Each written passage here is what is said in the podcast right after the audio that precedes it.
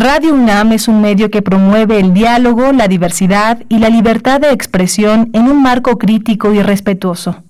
Los comentarios expresados a lo largo de su programación reflejan la opinión de quien los emite, mas no de la radiodifusora.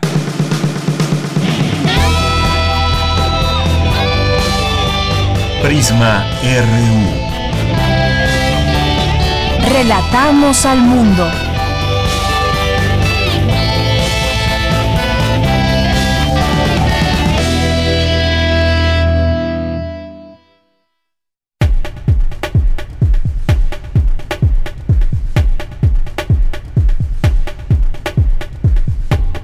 Hola, ¿qué tal? Muy buenas tardes. Tengan todos ustedes que nos escuchan a través del 96.1 de FM Radio UNAM. Bienvenidos a Prisma RU.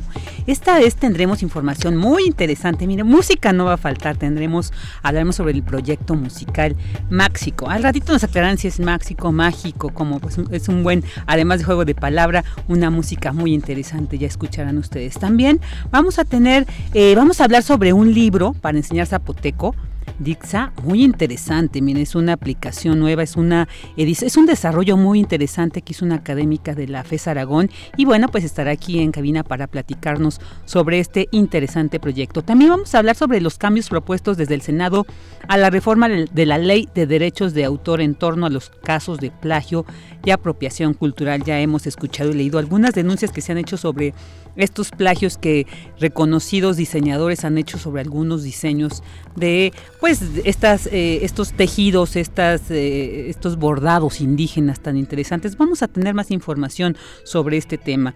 Y bueno pues no faltarán nuestras notas universitarias mucha información el día de hoy. Así que en nombre de todos los que hacemos posible esta transmisión le, pues invitamos a que se quede con nosotros estas dos horas de Prisma RU donde relatamos al mundo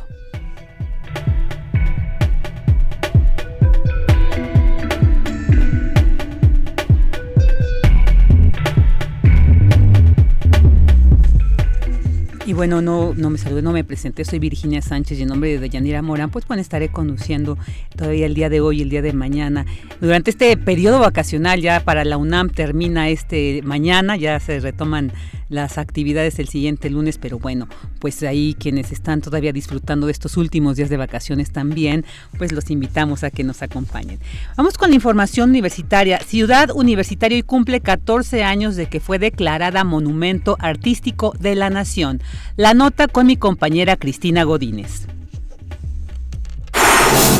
Científicos del Instituto Politécnico Nacional descubren propiedades en cáscara de naranja para remediar aguas contaminadas con cromo. Los detalles de esta información con mi compañero Abraham Menchaca.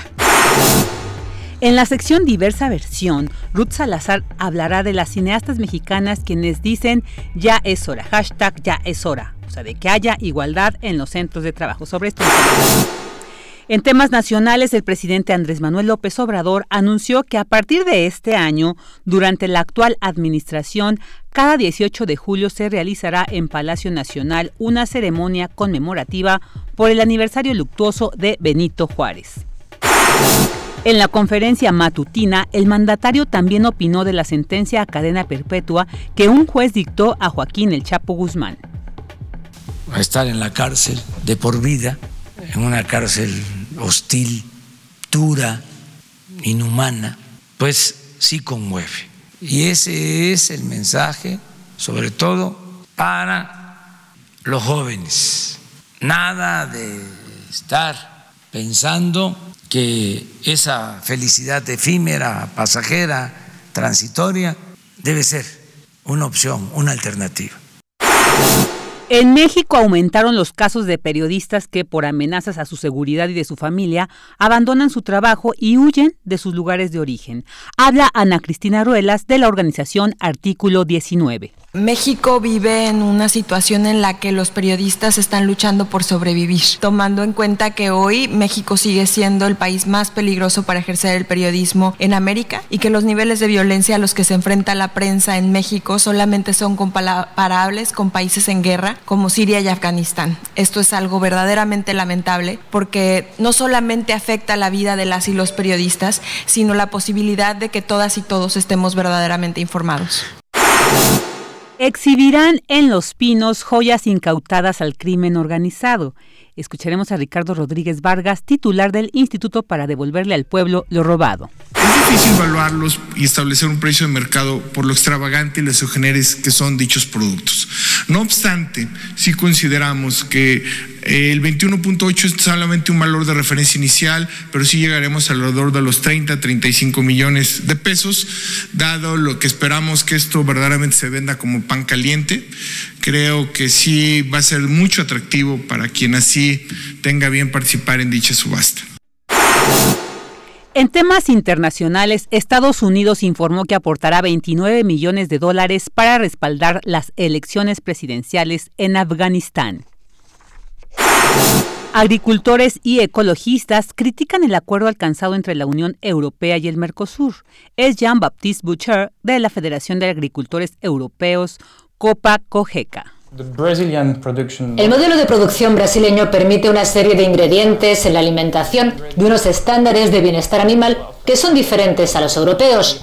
Es una cuestión que afecta a la competitividad de nuestros agricultores. La nueva Eurocámara exigió este jueves a la Unión Europea más sanciones a Venezuela por los actos de represión en ese país. Campus RU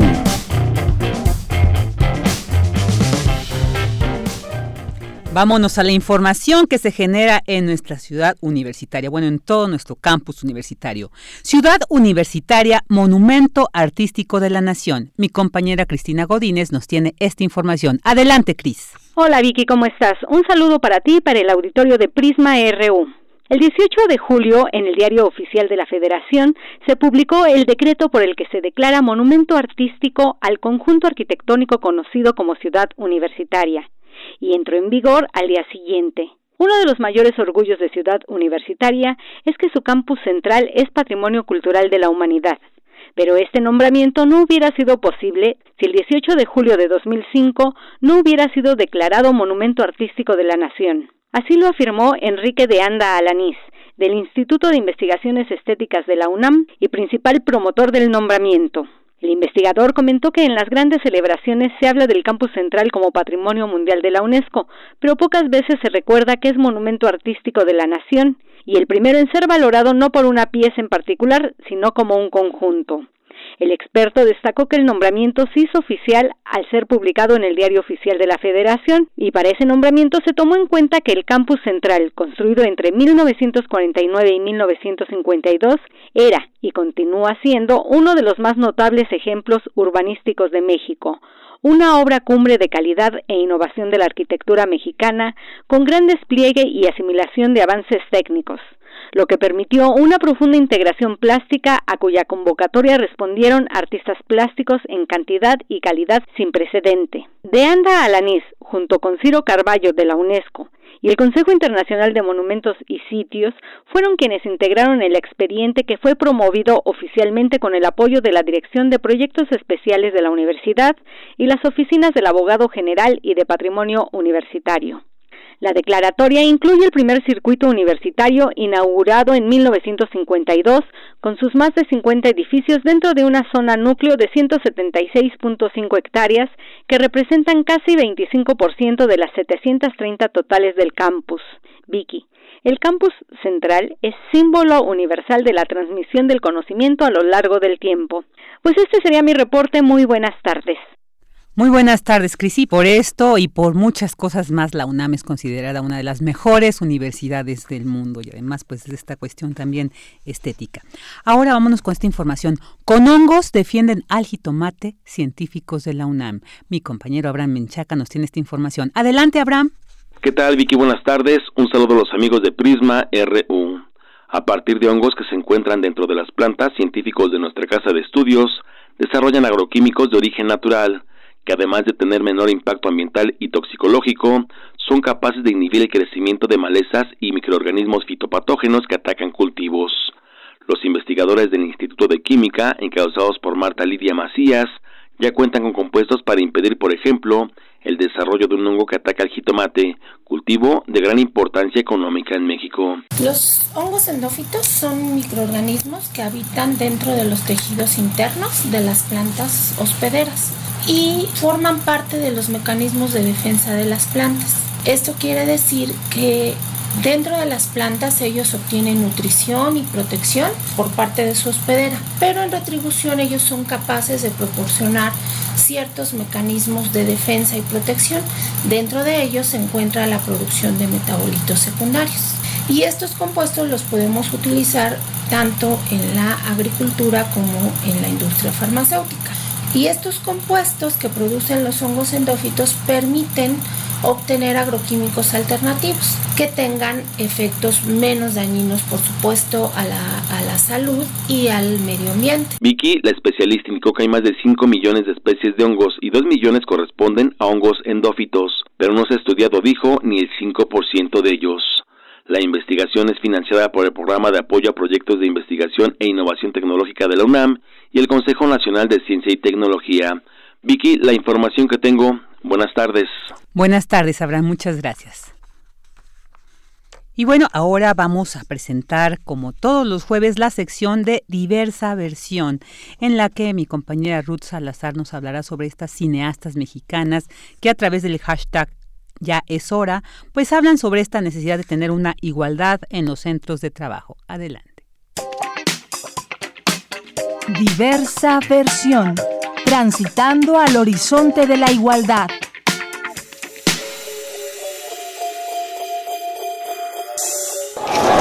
Ha sucedido en otros países desde hace varios años y ha tardado en ocurrir en Latinoamérica. Ya podemos decirlo, hace algunos meses hubo un estallido que era inminente y como mujeres de la industria abrimos una conversación. ¡Ya es hora! ¡Es hora!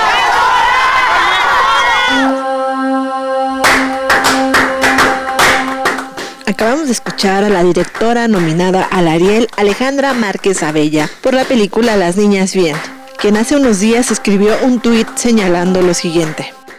¿Cuándo dejaré de ser directora mujer? ¿Qué tiene que pasar para que esa deje de ser mi virtud? Entiendo que es importante nombrarlo, porque somos menos todavía. ¿Me importa? Y si tenemos un privilegio, lo usaremos para abrir las puertas para todas, porque los privilegios de algunas no son sinónimo de igualdad para ninguna. Todas somos parte. Guionistas, fotógrafas, directoras de arte, sonidistas, editoras, vestuaristas, asistentes de producción y dirección maquillistas, actrices, directoras, productoras, críticas, estudiantes y promotoras, cada una de las mujeres en la industria. Nos hemos encontrado y ya no vamos a soltarnos. Tenemos muchas propuestas. ¡Hagamos esto juntas! ¡Ya! De frente, ¿dónde está mi durante la edición 61 de la entrega del premio Ariel, una comunidad de profesionistas de cine y televisión se unieron para lanzar hashtag Ya es hora, una iniciativa de cambio en la industria audiovisual en favor de las mujeres. Una de las voceras del colectivo y crítica de cine, Aranza Sánchez Luna, nos cuenta cómo surgió. Fue un proceso bastante eh, orgánico, bastante bello en donde un grupo de mujeres que no nos conocíamos, que sabíamos que trabajábamos en la industria, nos ubicábamos por nombre, pues un día una llamó a otra y dijo, oye, está pasando esto, todo a través de del estallido de Me Too Cine Mexicano, como que a todas nos movió muchas cosas. Decidimos que al menos al inicio platicar de cómo nos sentíamos, eh, creo que para todas fue un momento crucial y pues a partir de esta comunidad y de esta unión entre mujeres, buscamos tres ejes principales, buscar espacios libres de violencia, paridad laboral y encontrar o tratar de promover más narrativas con perspectiva de género. Como ya escuchamos, Ya es hora tiene varios objetivos, básicamente para tener una nueva forma de vivir la industria audiovisual nos sacudió también la idea de pensar que el trabajo de la mujer en el cine ha sido sistemáticamente invisibilizado. Con esto no queremos decir que nunca, que nunca se han hecho cines con, a través de la mirada de la mujer, pero justo ya creo que es momento de que sea lo normal, que no, justo no sea como, ah, el cine que hacen las mujeres, sino que es algo cotidiano para todos para todos nosotros. Pues justo también creemos que a través del cine se leen muchísimas cosas como sociedad y creemos que pues por ahí se puede pues dialogar con lo que estamos viviendo, con los feminicidios, con las desapariciones y pues a darle con películas con perspectiva de género, películas, eh, publicidad, todo lo que sea de la industria audiovisual. Lo natural es aliarse ante las distintas situaciones que puedan poner en peligro la dignidad de la mujer, sin miedo a ser afectadas, rechazadas, tachadas, descalificadas, despedidas por defenderse una misma o a otras. La verdad es que hemos tenido una respuesta increíble, se han acercado muchísimas mujeres y lo que queremos hacer es además de hacer el registro nacional en el directorio de mujeres para generar procesos de trabajo seguros, pues queremos retroalimentación, queremos que todas nos conozcamos, porque hay mujeres que en la entrega del Ariel se unieron de inmediato al escuchar la propuesta. La verdad es que la presentación en el Ariel se trabajó contra reloj, con muchas cosas encima y por eso no se extendió antes la invitación. Es lo que queremos, lo que sigue es conocernos, saber quiénes estamos y empezar a encontrar más puntos de diálogo.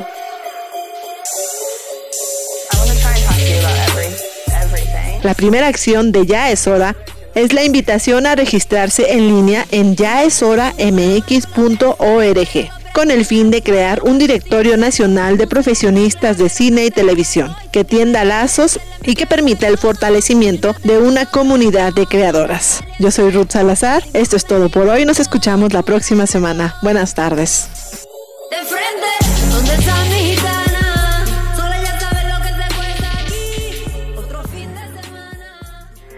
Porque tu opinión es importante, síguenos en nuestras redes sociales, en Facebook como Prisma RU y en Twitter como arroba PrismaRU. Queremos escuchar tu voz. Nuestro teléfono en cabina es 55 36 43 39. Y bueno, pues como ayer comentábamos sobre esta serie de pequeños sismos que hemos sentido en la Ciudad de México en algunas alcaldías específicamente y que han suscitado toda una serie de especulaciones, de dudas y también pues de una incertidumbre obvia pues por los sismos, los grandes sismos que hemos vivido pues en los años pasados. Y para hablar sobre precisamente estos movimientos sísmicos que hemos vivido en estos días en la Ciudad de México, vamos a platicar con el doctor Víctor Manuel Cruz Atienza, investigador del Instituto de Geofísica de la UNAM, especialista en física de sismos. ¿Qué tal, doctor Víctor Cruz? Muchas gracias por estar aquí en Prisma RU. Eh, al contrario, es un gusto para mí acompañarlos. Muchas gracias. Doctor Cruz, pues hemos vivido o hemos sentido alguna, toda una serie de movimientos telúricos, de sismos, de pequeños sismos como se les conoce en la Ciudad de México y han suscitado pues toda una incertidumbre sobre las causas. Se ha atribuido que es a la construcción, debido a la construcción de la línea 12 del metro, incluso hasta las, a los movimientos volcánicos. Pero queremos saber de, de qué se trata esto, doctor, para tener mayor certeza sobre estos pequeños sismos que hemos vivido. Sí, eh, bueno, estos sismos son característicos, son típicos de esta región, eh, de la región, eh, la provincia geológica donde se encuentra asentada el Valle de México, que es precisamente la faja volcánica transmexicana que atraviesa el territorio nacional desde la costa del Pacífico en Jalisco hasta el Golfo de México en Veracruz. Eh, donde existen una enorme cantidad de fallas geológicas activas, la mayor parte de ellas producto de un régimen de esfuerzos eh, distensivo, es decir, eh, cuya deformación, lo que ocurre en esas fallas, el deslizamiento que caracteriza a esas fallas geológicas, eh, se debe a una extensión en la dirección norte-sur asociado a los altos topográficos, a esta gran eh, cadena, digamos, orográfica que constituye la faja volcánica, que esa misma masa que, que, ¿no? que caracteriza los altos topográficos produce por gravedad una distensión que a su vez produce eventualmente pequeñas o no tan pequeñas, en algunos casos rupturas, sismos, en, en, algunas de estas tantas fallas que se han identificado en toda la faja volcánica, incluyendo las que están por abajo del Valle de México, donde eh, este tipo de sismos, como los que hemos vivido ahora estos días, son típicos, son se conoce desde los años 70 la sismicidad de esta naturaleza y eh, lo que digamos es un poco más inusual es que sea un enjambre de, actividad sísmica, una secuencia de eventos que eh, ocurren en un lugar muy pequeño del espacio, o sea, los tipos centros son muy cercanos entre sí y en un lapso pequeño también, en cinco días. Digamos, eso no es tan común en el Valle de México, sin embargo, no es la primera vez que ocurre tampoco. ¿sí? Hace unos años ocurrió otro enjambre eh, muy parecido a esto, eh, no en el mismo lugar, pero no tan alejado. En fin, entonces, eh, eso. Muy bien, doctor. Entonces, bueno, se habla, ya nos habla de como estas condiciones naturales, ¿no? De la Tierra. Sin embargo, como para tener, aclarar estas especulaciones que se daban sobre las construcciones, ¿qué tanto podríamos en un momento tener estos movimientos sísmicos a causa de estas construcciones? O sea, ¿es posible, es viable para en algún momento ya tener claridad al, respecto? Claro, eh, a ver, es innegable que la extracción de agua o bien perforaciones de túneles eh, asociados al metro en este caso, ¿no? la línea 2, etcétera, eh, es innegable que estas obras o esta actividad antropogénica este, eh, tiene, digamos, eh, un efecto en, en, el entorno, ¿no? Eso es una realidad. El, al extraer el agua, pues hay menos peso, menos masa, Que, está por encima de la cuenca y por lo tanto eso sí efectivamente tiene eh, implicaciones en, la, deformación de la cuenca misma. Sin embargo, lo que hay que decir con mucha claridad es que estos terremotos eh, la profundidad hipocentral eh, oscila entre los 3 y los 5 kilómetros. Eh, las obras del metro, en este caso, por ejemplo, estuve hablando ayer con expertos que eh, que están haciendo, que están llevando a cabo la obra, pues nos dijeron que las perforaciones más profundas alcanzan los 40 metros de ¿no? Los 40 metros. Entonces, aun cuando haya una perturbación por pequeña, no, por sí, que sea, en, por nuestras cavidades, ¿sí? a 40 metros, y, ya han hecho cálculos, ¿no? Las perturbaciones no alcanzan eh, la profundidad de 3 o 4 kilómetros, que es muchísimo mayor al, a, esta obra. Entonces, no hay implicación alguna, es lo que concluimos ayer después de discutir ampliamente, eh, no hay implicación alguna entre las obras que se están llevando a cabo, o bien la extracción de agua y estos sismos que son mucho, si, bien son superficiales, son mucho más profundos que eh, la actividad que llevamos a cabo nosotros en la ciudad. Muy bien, doctor. Y bueno, ya para finalizar también, se ha dicho que a pesar de que nos han indicado los especialistas de que los sismos no se pueden predecir así con una manera de una manera tan certera en sí, no se pueden predecir. Sin embargo, bueno, pues lo, el que vivimos en el 2017, pues nos ha mantenido muy alertas y se ha dicho que posiblemente también estos sismos sean como la antesala de uno más grande. ¿Qué nos puede decir al respecto, doctor? Sí, a ver, eh, eh, sería irresponsable eh, de mi parte o de cualquier especialista desconocer, ¿no? El que actividad de esta naturaleza, un enjambre sísmico, eh, pudiera estar eventualmente eh, eh, relacionado a la ruptura de un sismo mayor de los que ya han ocurrido, o sea, como si fuera un proceso de preparación de un sismo un, un, poco mayor o mayor en general, sin especificar qué tan mayor, de los que ya han ocurrido. O sea, sería irresponsable, ¿sí?, eh, negar esa posibilidad, porque hay ejemplos en el mundo que eh, eh, ilustran que actividad de esta naturaleza podría ser, digamos, manifestación de procesos preparatorios, digamos, a, una ruptura un poco mayor posterior. Sin embargo, eso, eso casi nunca pasa, ¿no? eh, en general, ¿no?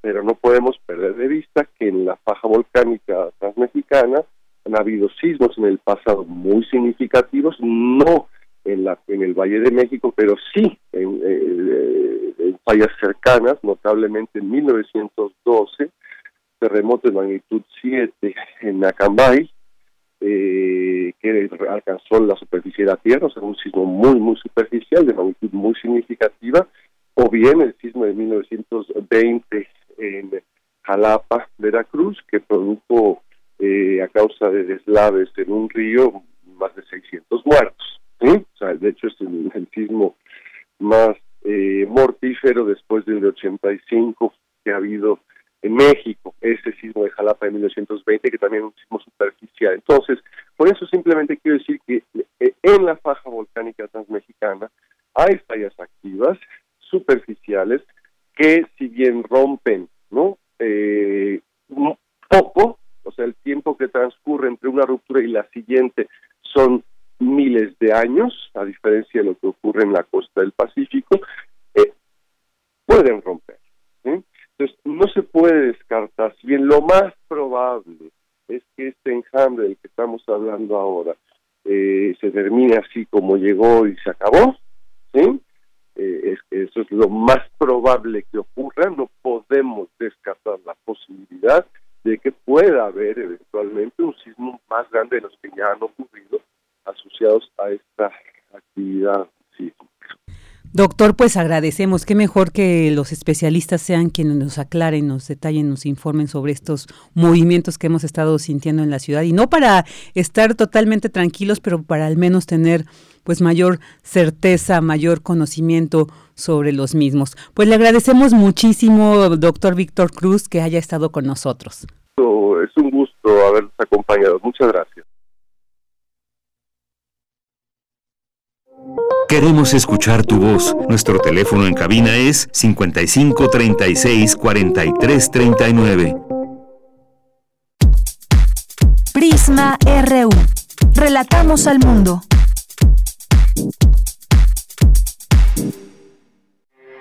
Porque tu opinión es importante, síguenos en nuestras redes sociales, en Facebook como Prisma RU y en Twitter como arroba PrismaRU.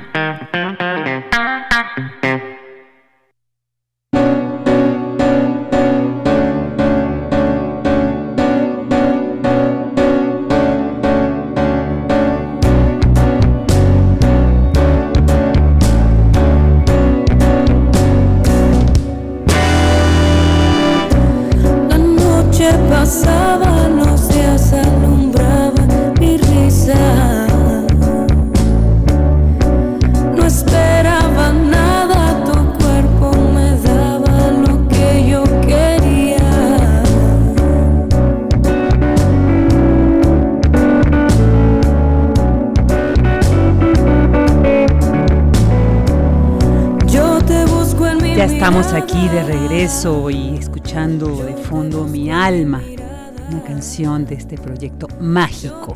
Para conocer más sobre esta magia de mágico, está con nosotros en la cabina José Huerta, mejor conocido en el ámbito musical como el Thatcher. Bienvenido, Thatcher, ¿cómo estás? Muy bien, muchas gracias por recibirme. Muy bien, aquí listo. Listo, para platicarnos de mágico. Ahorita vamos a ir eh, conociendo un poco más de Thatcher porque no crean que es nuevo en esto, ¿no? Ya tiene toda una trayectoria, es muy conocido, pero pues hoy queremos eh, platicar más sobre este proyecto que nos viene a presentar, que nos viene a platicar. Cuéntanos cuánto tiempo tiene Mágico, quiénes lo componen. Mágico, pues es una es un sueño, es una idea, es también una manera de vivir, como bien lo dice el nombre mágico. Vivimos siempre en la magia, eh, es un proyecto que tiene más de 10 años, sino también en la mente y también físicamente. Ya existe como banda desde hace este, 10 años. Y es un proyecto que ha sido también, aparte de un proyecto, un taller, una, experiencia, ¿no? Ha sido una, pareja en la cual hemos podido eh, experimentar, explorar con las emociones a través de la música. Entonces ha sido un viaje de 10 años eh, bastante interesante, satisfactorio y, es algo que no, aún no tiene fin. Y a 10 años se mantienen los mismos integrantes. ¿Cuántos son? Bueno, porque también quiero mencionar para que identifiquen, ahí escuchamos una voz femenina, pero Thatcher es un grandísimo eh, saxofonista. Entonces, pero bueno, un gran músico que ha llevado, imagínense, a consolidar un proyecto como Mágico. Entonces, eh, ¿son los mismos integrantes desde hace 10 años hasta ahora? Sí, ha, habido, ha, pasado varias, varias personas, grandes amigos. Eh, todos han inyectado gran parte de, su música, de su talento. Y sí, siguen, seguimos siendo prácticamente los mismos. Han cambiado solamente algunas, algunas personas. Y yo creo que también e, es algo que, tiene que suceder, ¿no? Hablando precisamente de eso, ¿no? Que a veces uno diría, ay, me rompe el corazón. Pero también es, eso genera mucho, eh, mucho movimiento, mucha este, nueva creatividad para, para, el proyecto. ¿Y qué géneros eh, componen este proyecto de México? Pues es, es algo muy interesante porque eh, cuando yo me, siento a hacer la música, yo esto, siempre estoy pensando en, reggae, siempre, siempre, siempre estoy pensando en reggae, pero, pero siempre salen otras cosas que, que, que, no lo son. Y bueno, obviamente son porque me, gusta toda la música, ¿no? Escucho desde soul, pop, eh, de todo, ¿no? Yo creo que va siendo un, mixer de, de, de, absolutamente todo lo que escuchamos, ¿no? Entonces yo siempre me siento y digo, estoy haciendo reggae, este es reggae, y, el resultado siempre es otro, ¿no? Y bueno, también es porque estamos súper permeados hoy día de, todos los géneros, de toda la música de todo el mundo, ¿no? Yo creo que ya no, ya no podría existir tanto esta pureza, ¿no? ¿Quiénes lo componen? Cuéntanos, Mágico. Lo componen, eh, somos ocho elementos. Eh, Está Héctor Córdoba en, la batería, un amigo de muchos años, este, César Miyaki en la guitarra, Tulio en el bajo, Said Cuevas en la trompeta, Néstor en el trombón, Tania Matus en la voz femenina y Mario Vallejo en la voz masculina. Oye, es bien interesante, me encanta preguntarle esto a los, a los músicos, porque a veces como escuchas, solamente ya eh, eh, escuchas, ahora sí llega a tus oídos este proyecto final, pero no sabes todo el proceso detrás. De entrada, mantener un grupo 10 años suena fácil, pero no lo es. Eh, yo creo que se tienen que conjugar muchas cosas, muchos intereses, compromisos y el amor a la música. Pero entonces, en estos 10 años de México, ¿cómo ha sido la dinámica entre ustedes? ¿Cómo se compone? O ¿quién elige la letra? ¿Quién la escribe? ¿Quién va decidiendo cuál es la melodía? ¿Cuál es el ritmo? ¿Cómo es? Cuéntanos, compártenos un poquito más de este proceso. Pues 10 ah, años pues han sido, es toda una relación, ¿no? Toda una vida, ha sido conocer a las personas, a mis amigos, aparte de amigos, somos, somos compañeros de trabajo. Y bueno, eh, ha, sido, ha, cambiado la manera, se ha transformado. En un principio mágico solamente era música instrumental. Y en un momento, en este disco que se llama José, me dio toda la inquietud de poder plasmar ya letra, ¿no? Yo tenía este, la necesidad y yo tenía mis canciones, entonces eh, compartí con, mis, con, mis, amigos Mario y Tania este, que pudieran interpretar las canciones y también ellos integraron algunas de sus letras que yo eh, produje dentro del disco y, las hicimos más en este, en este entorno del reggae. Entonces, al final yo, siempre compongo la música eh, y en el, tenemos algunas canciones de, ellos nada más. hay dos canciones, de una de Mario y una de, Tania, y las demás este, también las hemos compartido mutuamente, ¿no? El, ha sido el, desarrollo de, ah, mira, ¿qué tal si le hacemos así? ¿Qué tal si le ponemos esto? Y eso.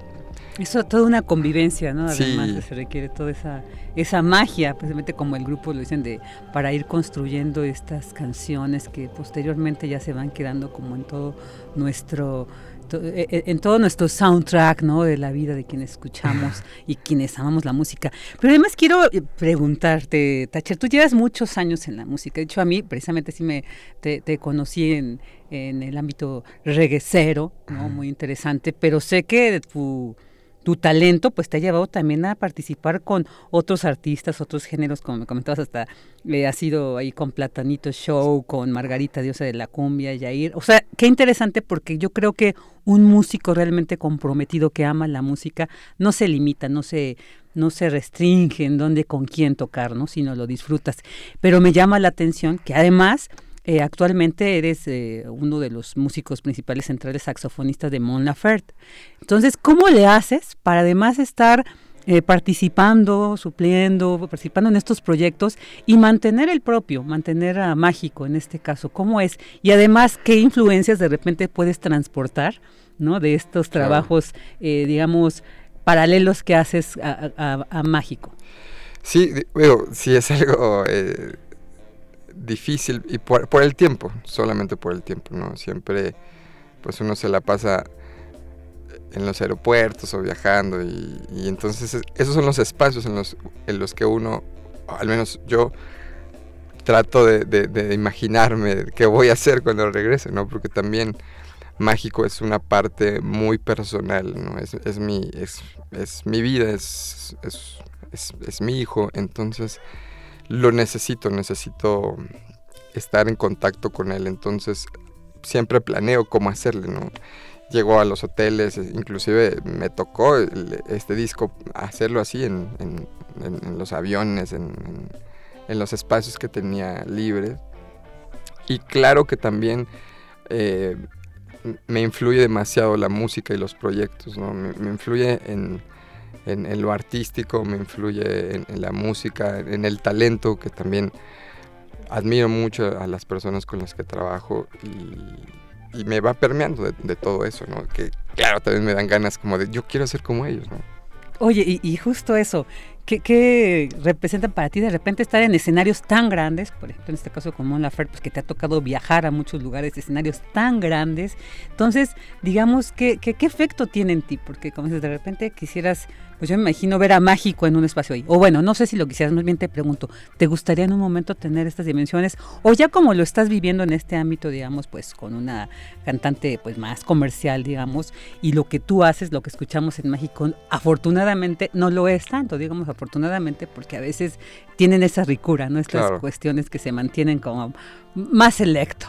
Entonces, ¿cómo ves esto? Esta, esta experiencia que también te ha tocado vivir de grandes escenarios y de repente, pues mantenerse también acá en el underground. pues yo creo que, bueno, primero son experiencias increíbles, ¿no? Yo han sido de las experiencias más que más me han marcado en mi vida, ¿no? Estar tocando para mucha gente y verla como, como brinca, como canta, o sea, es, algo impresionante, a lo cual ya me hice adicto. Y yo creo que no busco eh, un escenario gigante ni eso, yo creo que todo es consecuencia de, que la música conecta con, las personas y, ahí es cuando claro, se va haciendo una masa de miles de personas, ¿no? Y, que avisas que vas a tocar y, se va llenando. O sea, no lo, no lo, no lo deseo, ¿no? Pero sé que puede ser una consecuencia de, la música, que claro, me daría mucho gusto, ¿no? Que la gente conectara con mi manera de, pensar, de sentir con respecto a la música y con respecto al reggae, ¿no? Claro, claro, porque eso más, más allá de la fama es hasta dónde alcanza a llegar tu, tu mensaje, pues no sé, a lo mejor lírico, pero también musical, ¿no? Sonoro, entonces eso es muy importante. Oye, bueno, entonces regresando a este proyecto que nos tiene eh, aquí un poco entusiasmados de Mágico. Mágico que además se escribe M-A-X-I-C-O, ¿no? También como un juego, me imagino, con México, claro. México, así como mexica, ¿no? O sea, mantener esa raíz eh, precisamente. ¿Cómo podemos encontrar el material de Mágico? Lo podemos encontrar en YouTube, así exactamente como Mágico, como, se como si se escribiera México, pero con A, exactamente con el acento. Ahí eh, pueden encontrar todo este disco eh, que se llama José. Y tenemos otro disco en Spotify que también eh, lo pueden encontrar como mágico. Esa es, un, es una versión eh, en vivo que se hizo en el Estudio Norte 24. Son cuatro canciones y ahí nos pueden encontrar también en, las redes sociales como Mágico Banda. Y pues pronto estaremos ya subiendo todo el disco de José en Spotify. Eh, y este, ahorita estamos trabajando en un disco de dub que va a estar increíble. Yo estoy muy contento, muy emocionado ya. Ya quiero que salga eso. Oye, además porque todo lo que mencionabas, tú, te la, tú vives en la música, ¿verdad? O sea, tú vives, sí. tú sí eres un músico, literalmente. Tu vida es la música. Si en esos momentos de espacios ahí en el aeropuerto, en el hotel, estás pensando en música, entonces tú traes la música encima todo el tiempo. Qué interesante, qué bueno. Y, y, y, precisamente eso, tus influencias. A ver, cuéntanos cuáles son tus grandes influencias de siempre, porque esas nos van marcando y, y nos van sonando y se va reflejando en lo que hacemos. Pues siempre, siempre es como un, siempre me renuevo con las influencias, siempre eh, escucho un disco y me enamoro y lo, escucho todo el día, todo el mes, todos los meses y ya después llega otro y, así, o sea, siempre me voy eh, permeando de música diferente porque pues, es, increíble, o sea, somos tantos humanos en el mundo que no podría quedarme con, algo solamente. Eh, pero bueno, de mis grandes influencias de los primeros discos de reggae que escuché, hablando precisamente del reggae, fue un, disco de una banda que se llama K, 2 r K2R Redeem, que mucha gente ni la conoce. Ese disco llegó a mis manos, no sé por qué, pero ese disco marcó completamente eh, una, una, una, historia, una, una, vida, ¿no? Entonces siempre regreso a ese disco y me encanta ese disco, Y bueno, obviamente, pues todas las bandas mexicanas del reggae, ¿no? Que les mando un saludo a toda la gente si nos está escuchando. Eh, toda, todo fue una influencia, antidoping, rastrillos, la, la, comuna, toda la gente que estaba en ese, en ese ambiente, pues eh, yo los admiraba cuando era pequeño y los sigo admirando hoy día que soy grande, ¿no? Eh, entonces, pues han sido mis, mis, mis más grandes influencias. Y sí, como dices, y siguen llegando, eso es lo importante. Pues Thatcher, qué gusto haberte tenido por acá. Ojalá ya después tengamos oportunidad de escuchar más material de José, el nuevo disco, para ahí seguir conociendo. Y bueno, pues ya nos dio ahí todas las formas de acceder a él para conocer más sobre Mágico. Entonces nos vamos con esta canción, preséntala. Eh, esta canción se llama Por ti, es el tercer track del disco José y disfrútenla. Muchas gracias. Hasta luego. De este lado brilla más el sol, con la esperanza de ser tu motor y llevarte de norte a sur recorriendo el corazón.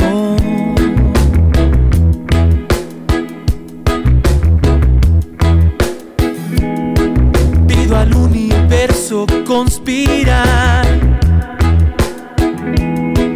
Que este servidor esté en tu andar y mostrarte que el amor es una realidad.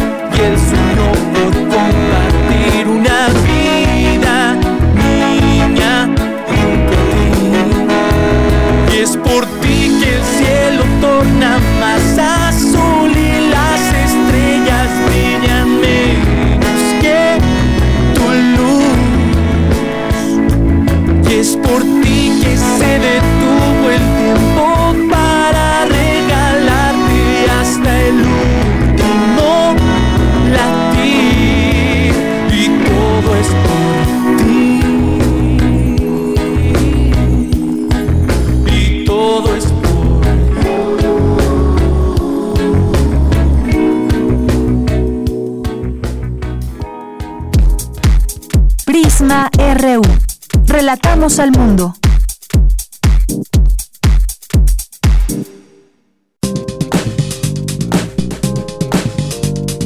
Cultura RU.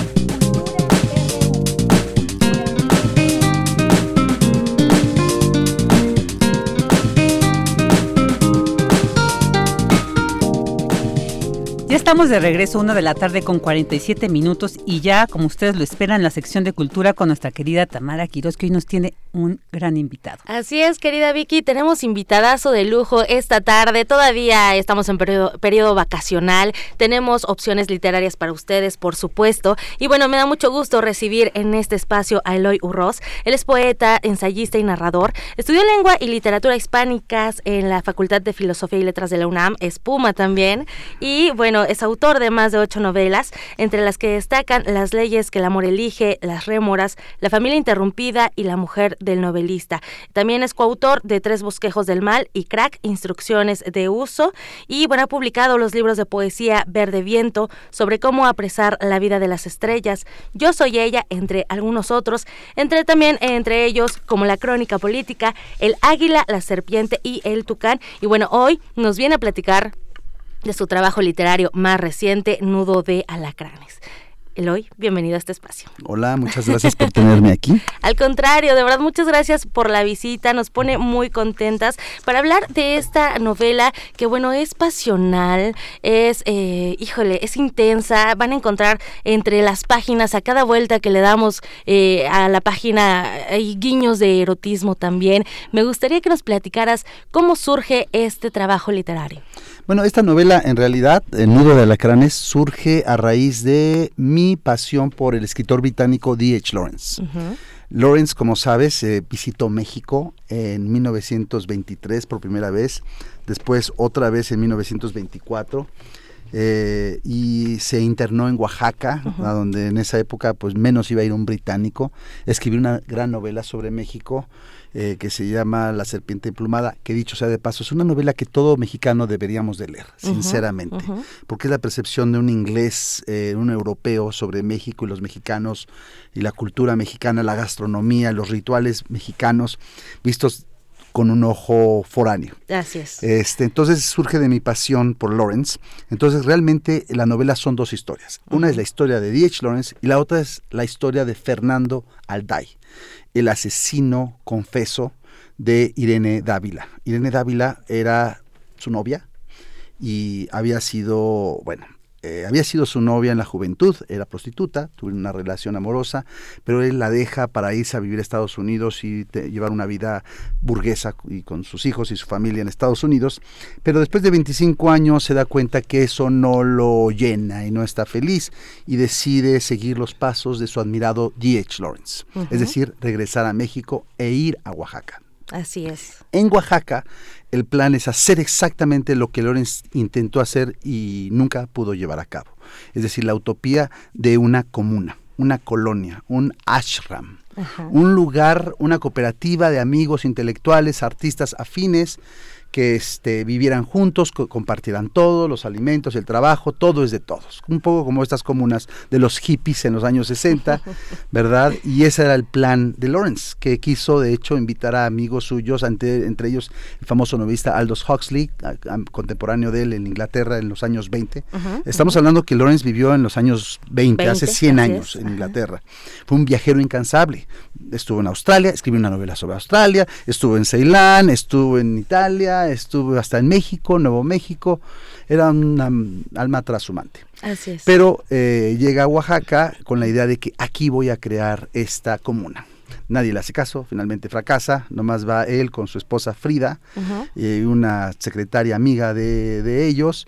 Este, al final no hay comuna, pero escribe esta novela y finalmente, 100 años después, Fernando Alday, que es un poco alter ego mío, nada más que yo no soy asesino. No te iba a preguntar. Yo no soy asesino, bueno.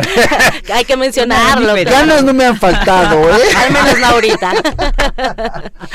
Entonces, esta confesión en primera persona de Fernando de por qué mata a Irene, justo a la que no tenía que haber matado, pues la amaba. Por supuesto. Irene se va a Oaxaca con el grupo de amigos a crear esta comuna. Eloy, a mí me llama mucho la atención eh, y me gustaría que nos platicaras un poco de la construcción de estos personajes. Digo, ya, ya nos diste eh, la pista principal que es D.H. Lawrence. Hay unos paralelismos, ¿no? También hay como, como un, digamos, una suerte de metatextualidad, porque Eloy es escritor que nos habla de un escritor que a su vez nos habla de otro escritor.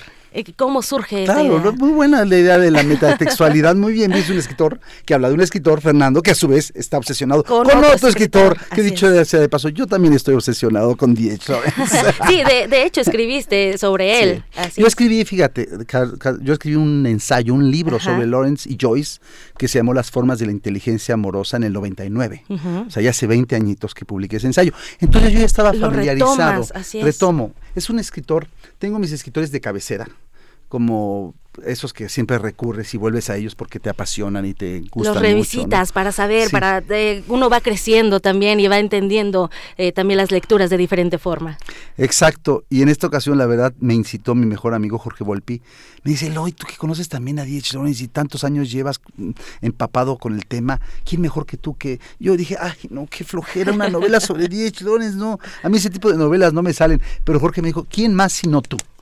Eh, esto es real, esto hace tres años cuando la empecé, sí, recién había terminado Demencia, mi anterior novela, otra novela que tienen que leer. de 2016. es desde el 16.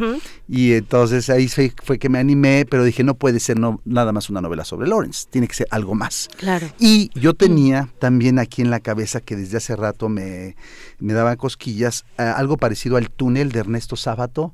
¿Se acuerdan del túnel donde él, el pintor Juan Pablo, eh, mata a María Iriborne, Iribarne creo que se llama, ¿verdad? La mata y confiesa su crimen o la sonata Kreutzer de Tolstoy, que el tipo también confiesa porque mató a su esposa.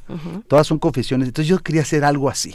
Y después vino lo de Lawrence, dije, ya sé, voy a, voy a combinar las dos historias. Así es. Oye, y bueno, justo este tema que, bueno, también es, es una novela que puede causar también polémica, ¿no? Justo porque es un crimen, es un crimen, hay pasión, también hay amor, también hay amistad, también habla de las relaciones humanas y de las relaciones que jamás dejamos de ser individuos, ¿no? Eh, si nos relacionamos, están las instituciones, el trabajo, la escuela, eh, la religión, incluso habla un poco también de la pérdida de fe o de la fe también. O sea, son varios temas en una sola novela. ¿Cómo, cómo, cómo lograste esto? Yo creo que todos esos temas se reducen o se circunscriben al tema que es el eje de todas mis novelas, que es, yo diría, el tema de la condición humana y por ende el tema de las relaciones humanas, de los conflictos humanos y más concretamente de los conflictos de pareja. También de amistad, pero más sobre, parece el tema que me obsesiona. Todos mis libros son del amor y el desamor, el odio y el amor, el matrimonio y el divorcio. Por La traición, los celos, ese es el tema que está, el ser humano. Claro, temas universales, pero vistos desde otra arista, que a mí me parece también eso maravilloso resaltarlo. Sí. ¿Y por qué? ¿Por qué? Ay, muy buena, no lo sé, es como que desde muy jovencito ese es el tema. Yo creo que eran los novelistas que a mí más me gustaban siempre son los que a los que siempre vuelvo. No es que no me gusten los otros, la novela histórica, la novela policiac, pero realmente tengo mis novelistas así como Faulkner o como por ejemplo Alberto Moravia, el escritor italiano, o Kundera, Milán Kundera, o Lawrence o Dostoyevsky. Son escritores que, que digo, yo quisiera escribir como ellos. Querría algún día todas las distancias salvadas. Pero uno trata de emular a sus héroes literarios, ¿no? Y otra vez aquí volvemos a Fernando Alday, que también está tratando de emular a su héroe literario, pero llevándolo a sus últimas consecuencias. Deja a sus hijos, su familia, su vida, su trabajo, su vida cómoda, burguesa en Estados Unidos, por ese otro espejismo, México. El espejismo en Oaxaca llevar a sus últimas consecuencias la idea que Lawrence no pudo llevar a cabo para que este espejismo se termine haciendo añicos, ¿verdad? En esta tragedia que como finaliza la novela, ¿no? Así es, y bueno, también mencionarles, Vicky, Eloy, que no les estamos revelando toda la novela. Sí, les estamos dando un indicio, pero todo lo que sucede para conocer cómo, qué llevó a, Fernando a cometer este crimen, cuáles son las causas, psicológicamente también eh, qué estaba pasando, es como todo lo rico de la historia. Claro, porque en ese sentido, fíjate que justamente ayer eh, Fabio Moravito, un escritor que yo súper admiro, fue quien presentó la novela ayer en la librería del sótano y decía, es que esto no es una novela policíaca, porque desde la primera línea la novela empieza diciendo, yo maté a... Asesino confeso. A, Irene. Entonces ya no hay policíaco, ya se sabe quién mató a quién, punto. Y dijo, es Dostoyevskiana en el sentido de que como Raskolnikov, ya sabemos que Raskolnikov mata a la anciana, pero sigues leyendo, porque hay que aprender las, eh, eh, sobre las motivaciones, las razones psicológicas que llevaron a Raskolnikov a matar a la anciana. Es más complejo que simplemente la mató. Claro. No, el alma humana es, es un abismo, ¿verdad? Y es ese abismo el que a mí me gusta sondear en mis novelas. Sin duda. Oye, Eloy, y bueno, esta novela también, dentro de toda esta gama de, temas que nos ofreces, este abanico temático, eh, también eh, habla del el autoexilio de los escritores, de Fernando. Él se va a Estados Unidos, tú llevas más de dos décadas también viviendo en Nueva York. ¿Quién diría? ¿Qué piensas? Eh, bueno, más bien, ¿cómo ves el México actual, este México 2019? Porque también hay una parte en la novela donde retratas esa realidad que, que nos duele, ¿no? Por ejemplo, el narcotráfico en Cuernavaca. Eh, ¿Cómo ves tú desde este autoexilio, este México del 2019? Bueno, aquí en Nudo de Alacranes, y la verdad como en todas mis últimas novelas, sí está justamente esa mirada de México, pero desde fuera, eso me tocó a mí. Yo no pensaba que me iba a quedar allá, sinceramente. Me fui en el 95, ya se van a cumplir 25 años, nunca me lo imaginé. Mis hijos ya nacieron allá, allá, hice mi vida allá, ¿verdad? Este, pero ¿cómo veo a México? Quizás no va a ser muy agradable mi respuesta. Veo como cuando decimos, ay, mira, ese edificio se está cayendo en pedacitos o se están desconchando las paredes de esa casa, así siento un poquito.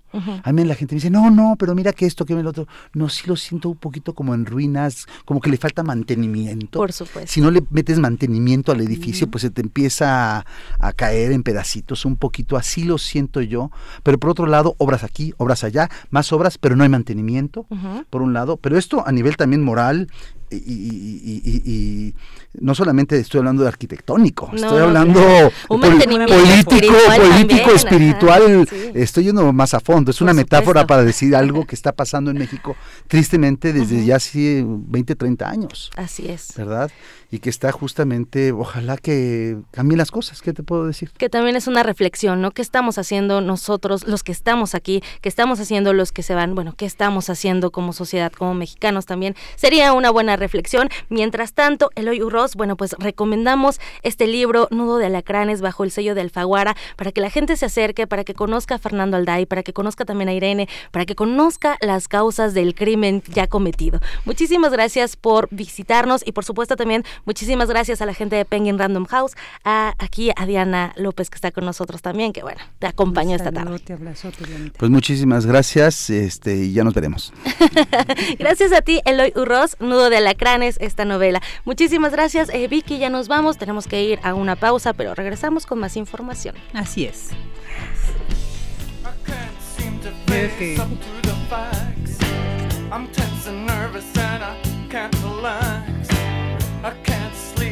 my bed's on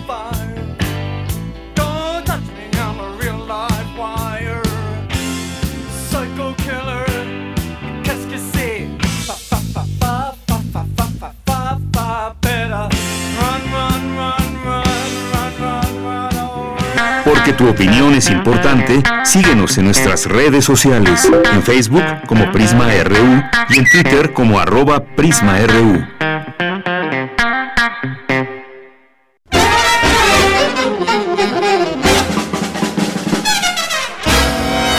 música de fuego y fragua, de cacerías, funerales, bailes y salas de concierto. Hoy escuchamos sus historias. Viento de bronce. Un programa de Juan Arturo Brennan. Acompáñanos en un recorrido por todos los géneros y todos los estilos de la música de trompeta de lunes a viernes a las 6.40 de la mañana o escucha la repetición a las 3 de la tarde. 96.1 de FM. Radio UNAM. Experiencia sonora.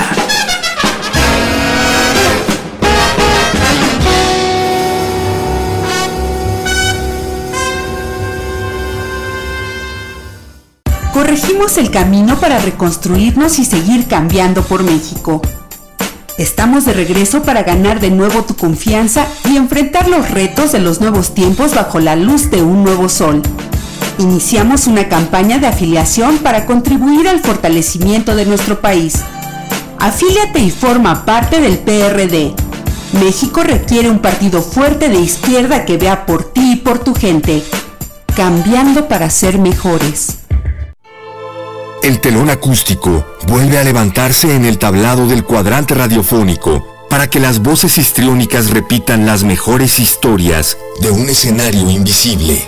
Radio UNAM te invita a reescuchar los mejores radioteatros de su fonoteca en el programa Aventuras Soníricas, dirigidas por Eduardo Ruiz Aviñón, con textos de Elena Garro, Carlos Olmos, Vicente Quirarte, Roberto Coria, Frederick Durrenmatt, Edgar Allan Poe, Mary Shelley, William Polidori, H.P. Lovecraft, Bram Stoker, Samuel Beckett, Jack London, Herman Melville, entre otros.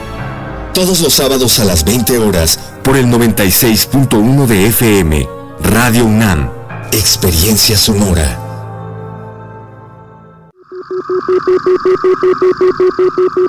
Imagen, luz, poder, movimiento, resistencia. Islas Resonantes.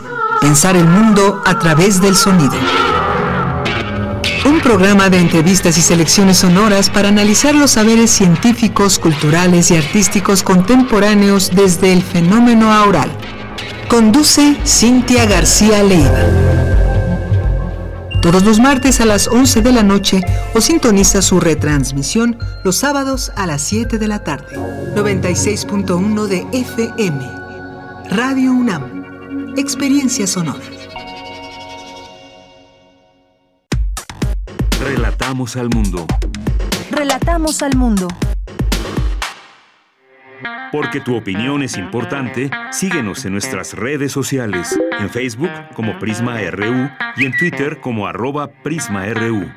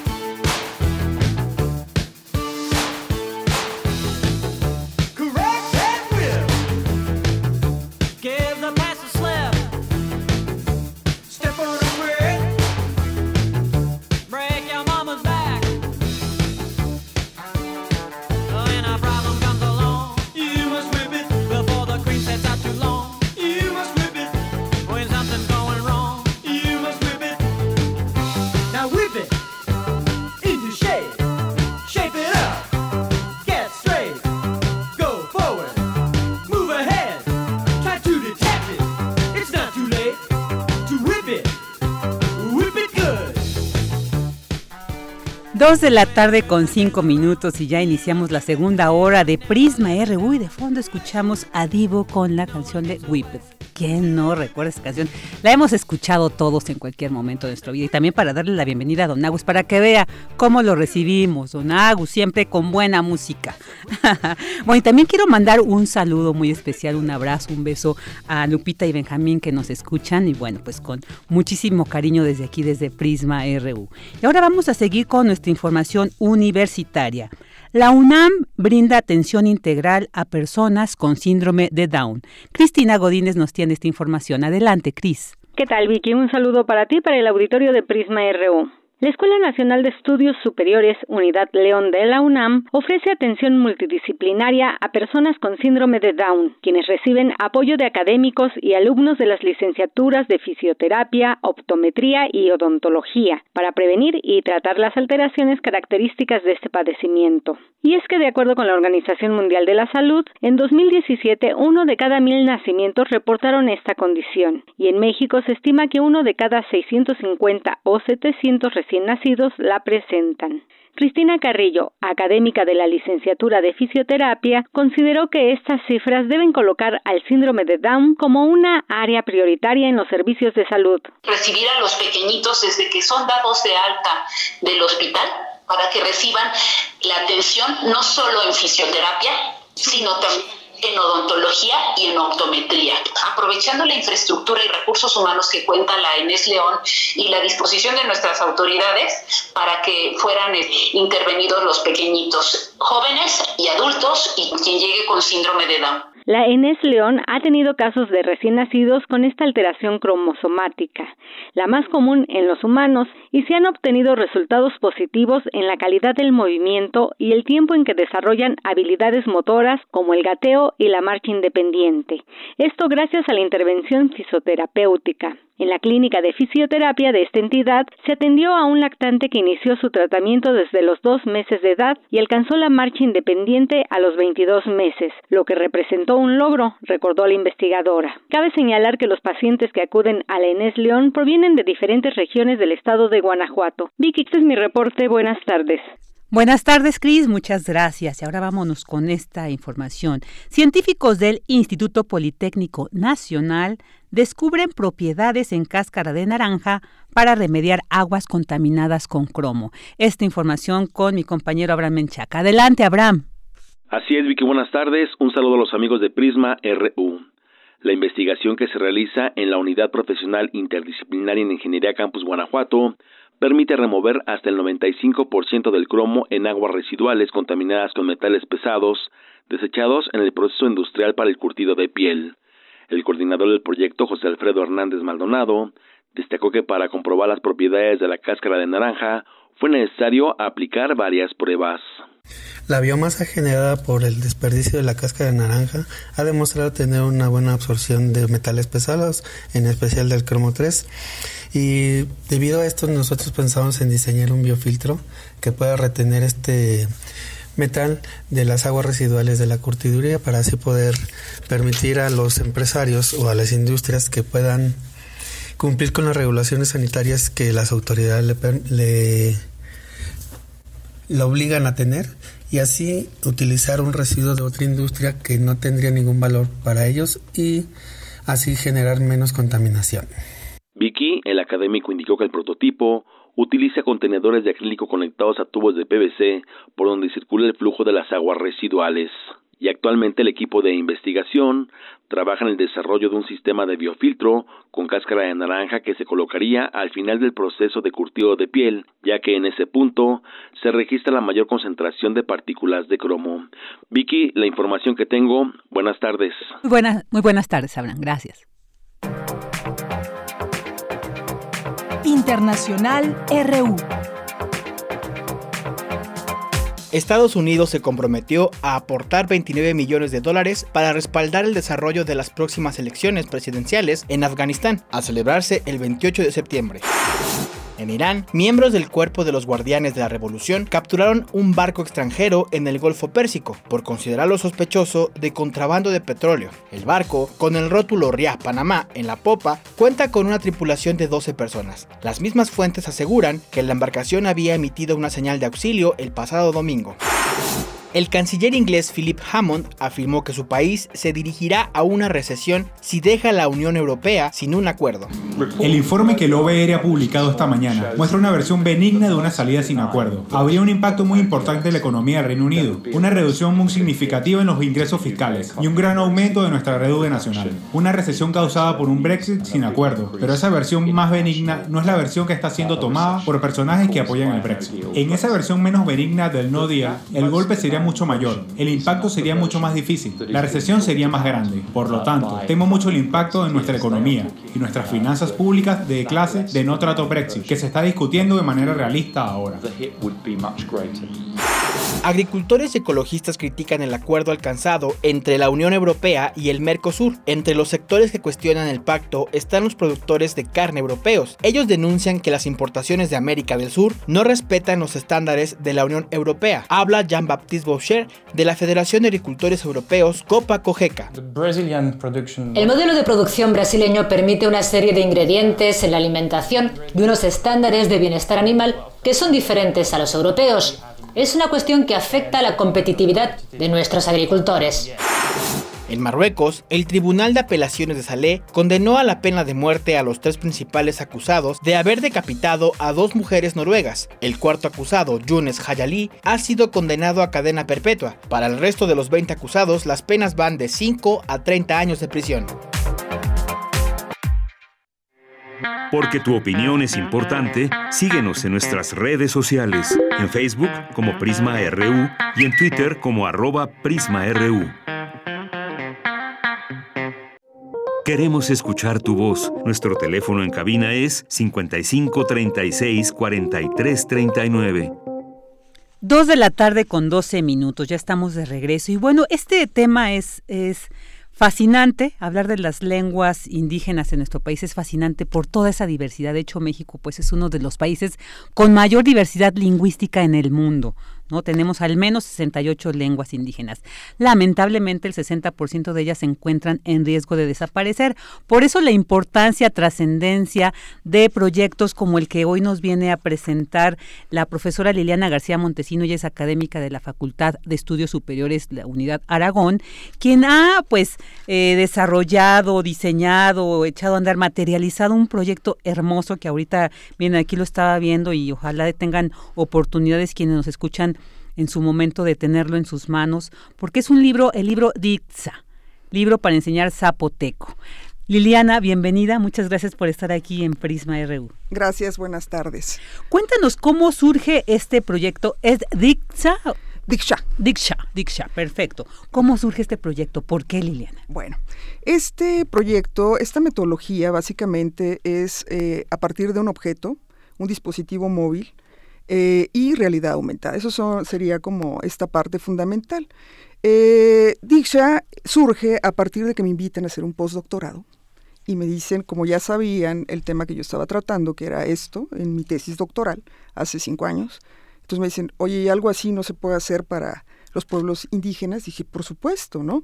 Entonces, trabajando conjuntamente con la mm, Escuela Normal Bilingüe Intercultural de Oaxaca, la ENVIO, eh, los maestros de radio, justamente, eh, que trabajan en una radio comunitaria zapoteca, me dicen, nosotros tenemos esto. Y yo digo, y yo tengo todo lo demás, ¿no? Entonces empezamos a trabajar de esa manera eh, conjunta. Ellos me, me, me, dan los audios para poder trabajar. Yo con mis chicos de la facultad, egresados y no, de la Facultad de Estudios Superiores de Aragón, este, empezamos a trabajar toda la parte visual, ¿no? Eh, la normal bilingüe se vuelve a encargar de esta parte eh, de eh, la traducción y empezamos a pilotear el proyecto en comunidades, específicamente en una comunidad zapoteca, y empezamos a, ver cuál era el recibimiento que tenían los maestros normalistas, porque finalmente este proyecto queremos que llegue a los alumnos, ¿no? No, no solamente que se quede, ay, mira qué bonito, o esto, no.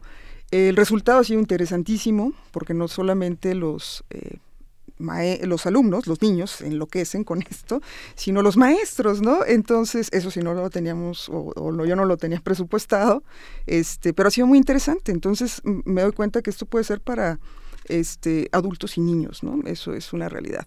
El tema del, del dispositivo o de utilizar un dispositivo, pues me doy cuenta que a pesar de que son comunidades, este, pues la verdad es que tienen ese aprendizaje adquirido. Ya no hay necesidad de, de tener una planeación con ellos cómo funciona un dispositivo. Yo llego con los dispositivos, pregunto quién sabe, todos saben, este, quién quiere, todos quieren, y si tenemos una presentación de una hora con el libro, pues nos llevamos tres porque todos quieren volver a pasar y volver. Ahora hasta eh, ya hemos presentado el libro con comunidad completa, o sea, padres de familia, para justamente esta parte de la revitalización de la lengua. ¿no? Hay papás que ya no quieren que los niños hablen zapoteco y nos parece eh, realmente aberrante. Cuando ven esta combinación tecnología, libro y los niños queriendo, pues los papás han hecho reflexiones bastante, bastante interesantes, ¿no? Acerca de esto. No, es que sí, es, es maravilloso. Es cierto, como tú bien comentas y también he, escuchado de otras amigas que cuya familia hablaban una lengua y que decían, no, ya no nos quisieron enseñar porque sentían que nos iban más que enriquecer a, a desproteger si manteníamos esa lengua cuando vemos que detrás de estas lenguas indígenas hay toda una cosmovisión además, una riqueza. Cuando tú intentas traducir al español algunas de esas palabras, es toda una construcción casi, casi hasta este, poética de verdad de la vida, esta cosmovisión que tienen pues nuestros pueblos indígenas y que vale la pena de verdad, como bien se dice, rescatar para mantenerlos vigentes y, que estén ahí. Eh, ¿El zapoteco en qué regiones podemos identificar que se habla, Liliana? Eh, pues eh, básicamente hay eh, está Valles Centrales, que es este zapoteco, es este de San Antonino Castillo, el zapoteco que tenemos aquí en audio. Sí hay variantes, está eh, zapoteco de la montaña y zapoteco de la costa, pero en este caso, bueno, decidimos solamente varía tanto en la parte este vamos, gutural, ¿no? Como en la parte escrita. Sí se escribe ah. diferente, sí se habla. Pero en general los niños lo han entendido, a pesar de que hemos estado con niños de Zapoteco de los Valles Centrales, ¿no? En San Baltasar de la Vila y este pues ha sido insisto eh, ha sido como por partes no hemos estado en congresos nacionales e internacionales y también eh, pues ha sido bastante interesante. Estuvimos en París presentando este libro eh, y la verdad es que la gente de Latinoamérica sobre todo no pensaba. Y bueno cuando ellos ven esto oye no pueden trabajar con nosotros porque también nosotros tenemos diversas cosas no entonces ha sido bastante interesante la, el recibimiento que ha tenido. Ahora pensando un poco sí ya en el lanzamiento este del mismo porque bueno es, es este, bastante complejo. Tiene fotografía, tiene video, tiene animación, tiene audios, tiene eh, objetos tridimensionales. Entonces, la verdad es que eh, se presta para, para poder hacer muchas cosas en torno a la lengua, ¿no? Hay algunas experiencias con los maestros normalistas en donde, por ejemplo, eh, me han platicado que les cobraban eh, de dos, tres, cinco pesos por decir una palabra en su lengua, ¿no? Entonces siempre ha sido como objeto de, de, de este, pues de burla, de, discriminación en, todos los sentidos. Y entonces cuando ellos ven esto, a pesar de que pueda ser otra lengua, me dicen, oye, ¿y esto lo podemos llevar a, pues no sé, al maya, o lo podemos llevar, por supuesto, esto, mientras tenga esa aceptación, porque los niños están súper acostumbrados, insisto, a esta parte de la tecnología, cómo funciona una aplicación. Cuando yo les pregunto, ¿saben cómo funciona una aplicación? Y estamos hablando de niños de 7, 8 años, por supuesto que lo saben, ¿no? Saben que es una aplicación, saben dónde tienen que bajar una aplicación. este, definitivamente, que aunque pensamos que pudiera o no tener, no sé, me, me, comentaban eh, este, unas personas en Europa, ¿no? Que los, eh, los migrantes africanos podían llegar sin ropa, pero no sin celular.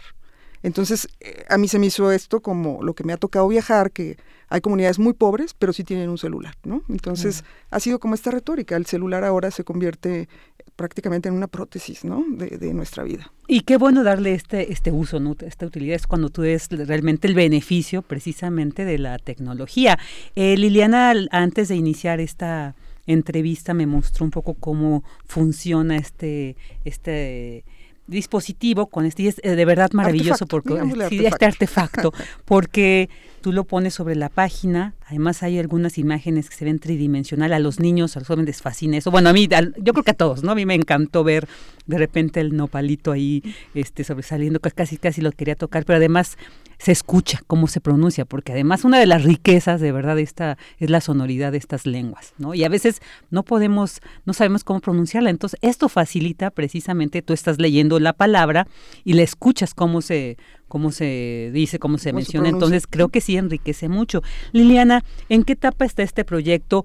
¿Qué tan fácil ha sido llevarlo a cabo? ¿Qué se necesita? ¿Qué requieres? Vamos a hacer un llamado porque yo creo que un proyecto como este vale la pena mantenerlo y como tú bien lo has comentado, llevarlo, ¿no? Para que las lenguas de nuestro país al menos se vayan, se, se vayan conociendo. Cuando tú mencionas eh, esta discriminación, yo creo que solamente eso indica cierta ignorancia y cierta condición retrógrada. Yo creo que si discriminamos una lengua indígena somos retrógradas porque no estamos conociendo la riqueza de esto. Entonces, ¿en qué etapa está este proyecto y qué se necesita? Mira, este, el proyecto está ya terminó para nosotros esta parte de pilotaje. Creemos que es un proyecto eh, que se puede consolidar Eh, estamos en pláticas ¿no? con eh, la Secretaría ¿no? de, Educación del Estado de Oaxaca.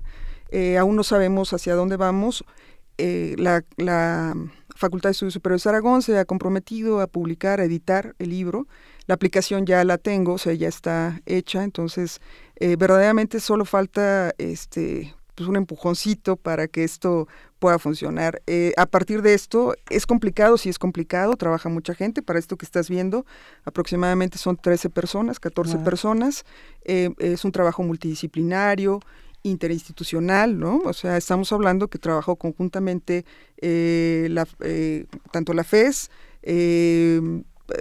hay gente, bueno, yo que soy egresada de la FAD, ¿no? Este, gente de Oaxaca, de de la normal bilingüe. Entonces, la verdad es que es este pues un trabajo bien intenso. Eh, ¿Cuánto tardo en hacer eso? Pues sí se tardan seis, ocho meses porque los procesos son muy, muy largos en lo que eh, tratas de dar la esencia de lo que ellos quieren decir. Hay cosas que no tienen traducción, que para mí esto del secreto del burro, ¿no? Podría ser para mí una fábula porque tiene un mensaje, ¿no? Cuéntanos esto del secreto del burro para quienes nos escuchen y digan de qué burro están hablando. Ok, el secreto del burro es una narrativa que, bueno, ya concordé porque también es complicado con ellos decir o no.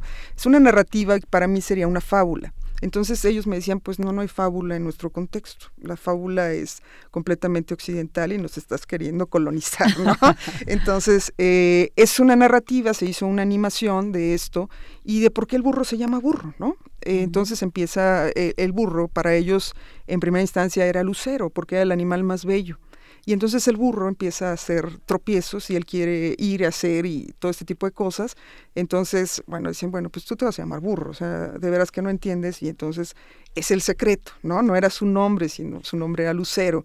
Este, este, esta narrativa está completamente hablada en zapoteco y está traducida al español, ¿no? En este caso hicimos la versión, ahora sí que inversa, ¿no? de, lenguaje. Y como esto, pues todo, ¿no? Porque sí tendría sentido, inclusive para uno o ellos dentro de la comunidad, que muchas veces las familias ya no permiten justamente que hablen eh, la lengua, pues que pudieran aprenderlo, ¿no? O sea, ahora sería la inversa. Solo hablan español o hablan inglés y sería este pues muy interesante que pudieran aprender su lengua porque de temas hay todos, ¿no? Todos los que quieras, hay comida, hay textiles, hay, híjole, todo lo que ellos comparten, porque lo cierto es que cada vez que se presenta eh, este, este libro, lo que ha pasado es que toda la gente llega conmigo y podemos hacer textiles y podemos hacer comida y podemos hacer música y podemos, y yo digo, podemos hacer todo, pero llevemos un orden porque sí es, es bastante, es mucha gente la que se necesita, insisto, y no puede ser uno solo, tendremos que hacer un trabajo multidisciplinario, ¿no? Entonces, interesante, ya por lo menos el IEPO dice, vamos a, pilotear eh, este libro y bueno, pues creo que es un gran, gran paso, un gran avance que hemos tenido. Tenemos seis, eh, aproximadamente entre cuatro o seis meses presentando esto y la verdad es que eh, nadie nos ha dicho que no, al contrario, sino justamente quién más se quiere sumar. Por supuesto que queremos que se sumen muchos más actores de la sociedad civil, ¿no? Quien quiera impulsar esto y llevarlo a otro nivel, pues también, ¿no? y el compromiso pues de llevar eh, a lo mejor las lenguas que ya tienen, hay algunas que ya tienen nada más cuatro o diez hablantes, a que a lo mejor se pueda eh, llevar esto y, conservar, ¿no? Claro.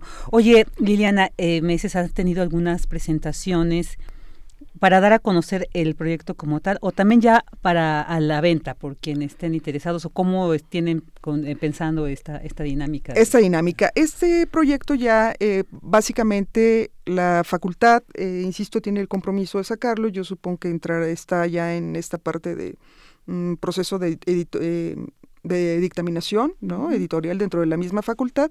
Y entonces sí ya se podrá conseguir en este a la venta en, la, en la UNAM, ¿no? O sea, sí lo saca la facultad, pero pues ya se podrá conseguir en la misma universidad. Claro, y ojalá para que también eh, sepamos y, y, nos comuniques cuando se dé se presente, ya más formalmente y la gente tenga este acceso, pero por, por mientras ya tenemos que generar esta inquietud, porque como bien decías, a veces los niños hacen unas preguntas de por qué se llama tal cosa, ¿no? Entonces que yo creo que si vamos a la esencia del cuestionamiento mismo de la vida, a veces no nos preguntamos ciertas cosas y creo que pues trabajos como este nos permiten no solamente de esta lengua zapoteca, sino de la misma, de la vida misma, ¿no? Así de, a veces nos tenemos que cuestionar ciertas cosas. Y yo creo que muchas respuestas también nosotros como mexicanos, que venimos, somos eh, hijos de todas estas culturas, ¿no? de todas estas lenguas, creo que es bien importante también para reconocernos, empezar también a reconocer nuestra esencia, nuestro origen, nuestras raíces, ¿no? Y que pues en, en zapoteco yo creo que va a ser muy interesante para también ¿no? identificarnos. Eh, nada más para eh, agregar, mira, en esta presentación con los niños, esto que dices, bueno, yo cuando llego con un grupo específico de niños zapotecos, eh, que sé que están en una normal bilingüe, eh, les pregunto, ¿quién habla zapoteco? Y me dice, y nadie alza la mano, ¿no? Era como, pues es extraña de todo esto, ¿quién habla? Nadie. Después de que ven el material, yo les digo, quiero hacer unas entrevistas, pero necesito que me hablen en zapoteco. Si alguien aprendió algo del libro o sabe algo más que me pueda enseñar, bueno, pues tuve que decidir quién, porque todos levantaron la mano. Todos sabían. Entonces, visibilizar eh, la lengua a mí me pareció el ejercicio más interesante porque ellos al principio es, no voy a decir que yo hablo porque yo no sé qué va a pasar si, si yo digo que hablo la lengua. Y al final cuando ven esta interacción y todos los dispositivos y empiezan a jugar con esto, pues la verdad es que ya todos querían decirme, es que te faltó, ¿no? Te faltó las plantas medicinales, ¿no? Y te faltó, y entonces... Eh, fue, eh, creo que ha sido lo más rico, ¿no? con los niños, porque evidentemente tienen otra dinámica. Otra, muy enriquecedora, de verdad que tenemos que atender mucho a, este esa población.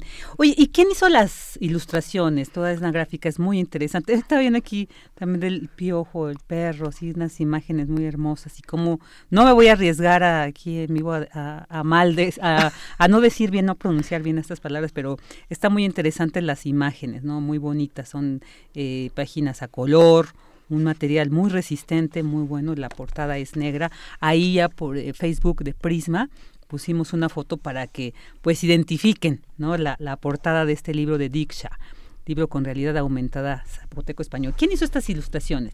Eh, las ilustraciones se crearon con chicos de la Facultad de Estudios Superiores de Aragón, de Diseño Industrial. Eh, son chicos comprometidos que quieren hacer este cambio y diseño social entonces yo dije, bueno, ¿quién quiere participar conmigo? Y bueno, pues eh, siempre hubo gente interesada, egresados, ¿no? Que, que regresaron y me dijeron, yo quiero estar en este proyecto y en otros que tengas de, este, de esta parte. Entonces creo que el interés eh, no solo es de, de mío como académica, a lo mejor de visibilizar, no, no, no. Eh, muy comprometida también ha estado la, jefa de estudios superiores de posgrado, de ahí de la facultad, María Elena Jiménez, que me ha estado acompañando en todo este proceso, ¿no? Porque em, en verdad ha visto, ¿no? Eh, cómo ha sido el recibimiento y dice, bueno, pues es que esto lo tenemos que llevar a otro nivel, ¿no? Ya como línea de investigación, eh, justo a ver qué más podemos hacer, ¿no? A, a, llevarlo a un laboratorio real, ¿no? Claro, será muy importante. También vienen los números. Sí, los números. Siempre los niños también preguntan cómo se dice este número y tal. Oye, bueno, ya para finalizar, y quienes quieran ir también acercándose a este proyecto de Disha, ¿cómo los pueden, cómo te pueden contactar? Eh, por medio de correo, ahorita este tengo, bueno, Liliana G. Y pues eh, tengo mi página de Face, Liliana García, y bueno, ahí estoy como académica y va a aparecer todo, todo lo que publicamos en la FES y otras instituciones que se han ido agregando, ¿no? Perfecto, pues ahí está Liliana García, muchísimas gracias por venir a compartirnos este maravilloso proyecto que esperemos tenga mucha vida, mucho futuro Pero por supuesto. prolifere. ¿Verdad? Por todo el claro país que sí. Y por todo el mundo. Esperemos, esperemos que así sea. Gracias por recibirme. Gracias, Liliana.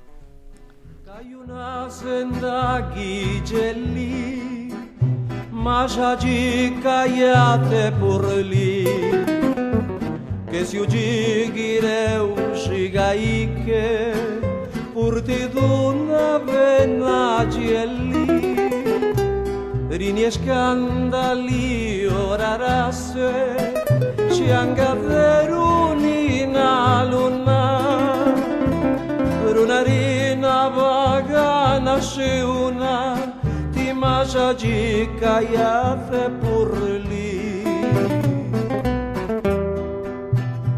Soy osando, vengo a decirte que hace mucho sufro por ti. De mi mente nunca te alejas, porque te amo con frenesí. Al dormir yo te sueño siempre, hay que castigo es para mí. Relatamos al mundo. Relatamos al mundo. Porque tu opinión es importante, síguenos en nuestras redes sociales, en Facebook como Prisma RU y en Twitter como arroba PrismaRU. Dos de la tarde con 31 minutos y bueno, pues vamos a seguir en este tenor de las culturas indígenas, ¿no? Que también eh, es tan interesante y como Liliana decía, es un mundo tan diverso. Y bueno, en los últimos años, últimos meses hemos escuchado diversas denuncias que se han hecho en contra de algunos diseñadores de moda por plagiar diseños artesanales de algunas comunidades indígenas de nuestro país. La más reciente, que no, no, no hace sucedió no hace mucho y la recordarán ustedes, se le atribuyó a la diseñadora venezolana Carolina Herrera, pues ante lo cual se levantó la voz para exigir ya que se legisle la propiedad intelectual de estos diseños para a favor de sus comunidades. Y bueno, pues para hablar sobre eh, los cambios propuestos precisamente desde el Senado a la reforma de la ley de derechos de autor en torno a los casos de plagio y apropiación cultural, nos acompaña aquí en cabina la maestra Rocío Becerra del colectivo en pro de los derechos de los artesanos e integrante del Seminario de Sociedad del Conocimiento y Diversidad Cultural y del Seminario de Propiedad Intelectual del Instituto de Investigaciones Jurídicas, ambos de la UNAM. ¿Qué tal, Rocío? Bienvenida. Muchas gracias por estar aquí. Muchas gracias por la invitación.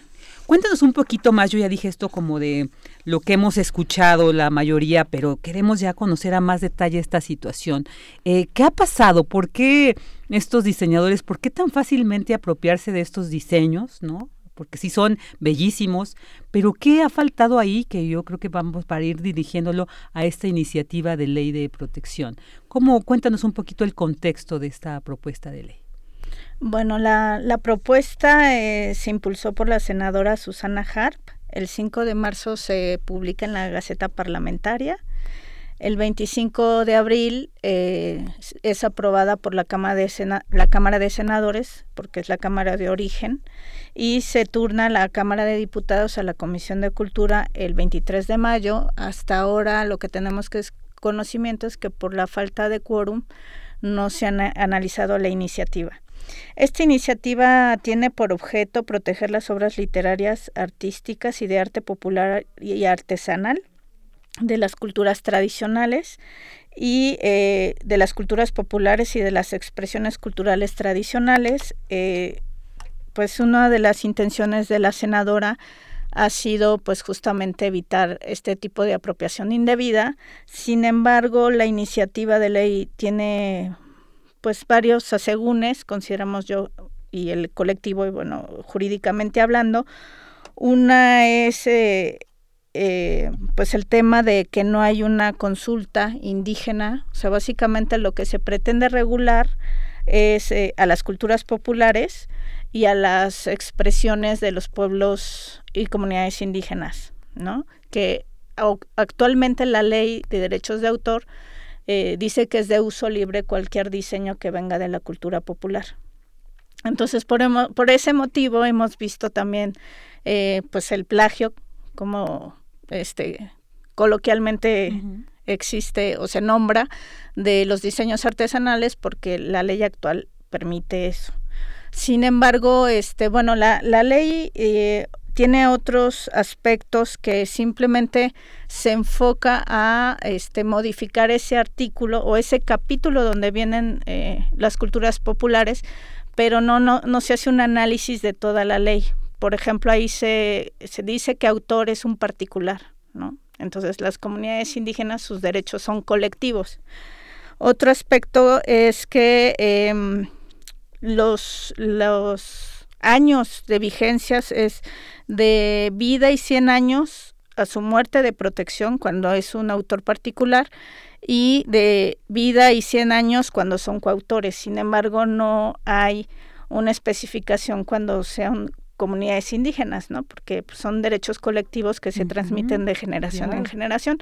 Entonces, pues no es viable ese tipo de propuesta que se está manejando de la reforma porque no se hace ese análisis integral y de reconocer al colectivo, o sea, la comunidad, este, como sujeta de derechos de autor, ¿no? O sea, se reforma un, capítulo, pero no se analiza toda, toda la legislación, eh, toda la ley. Otro eh, aspecto que maneja la ley son tres eh, artículos, uno que se habla de causa de utilidad pública y dice que cuando las obras contribuyan a la cultura, el Estado podrá dar autorización eh, de su difusión sin necesidad de autorización del autor y sin ningún tipo de remuneración.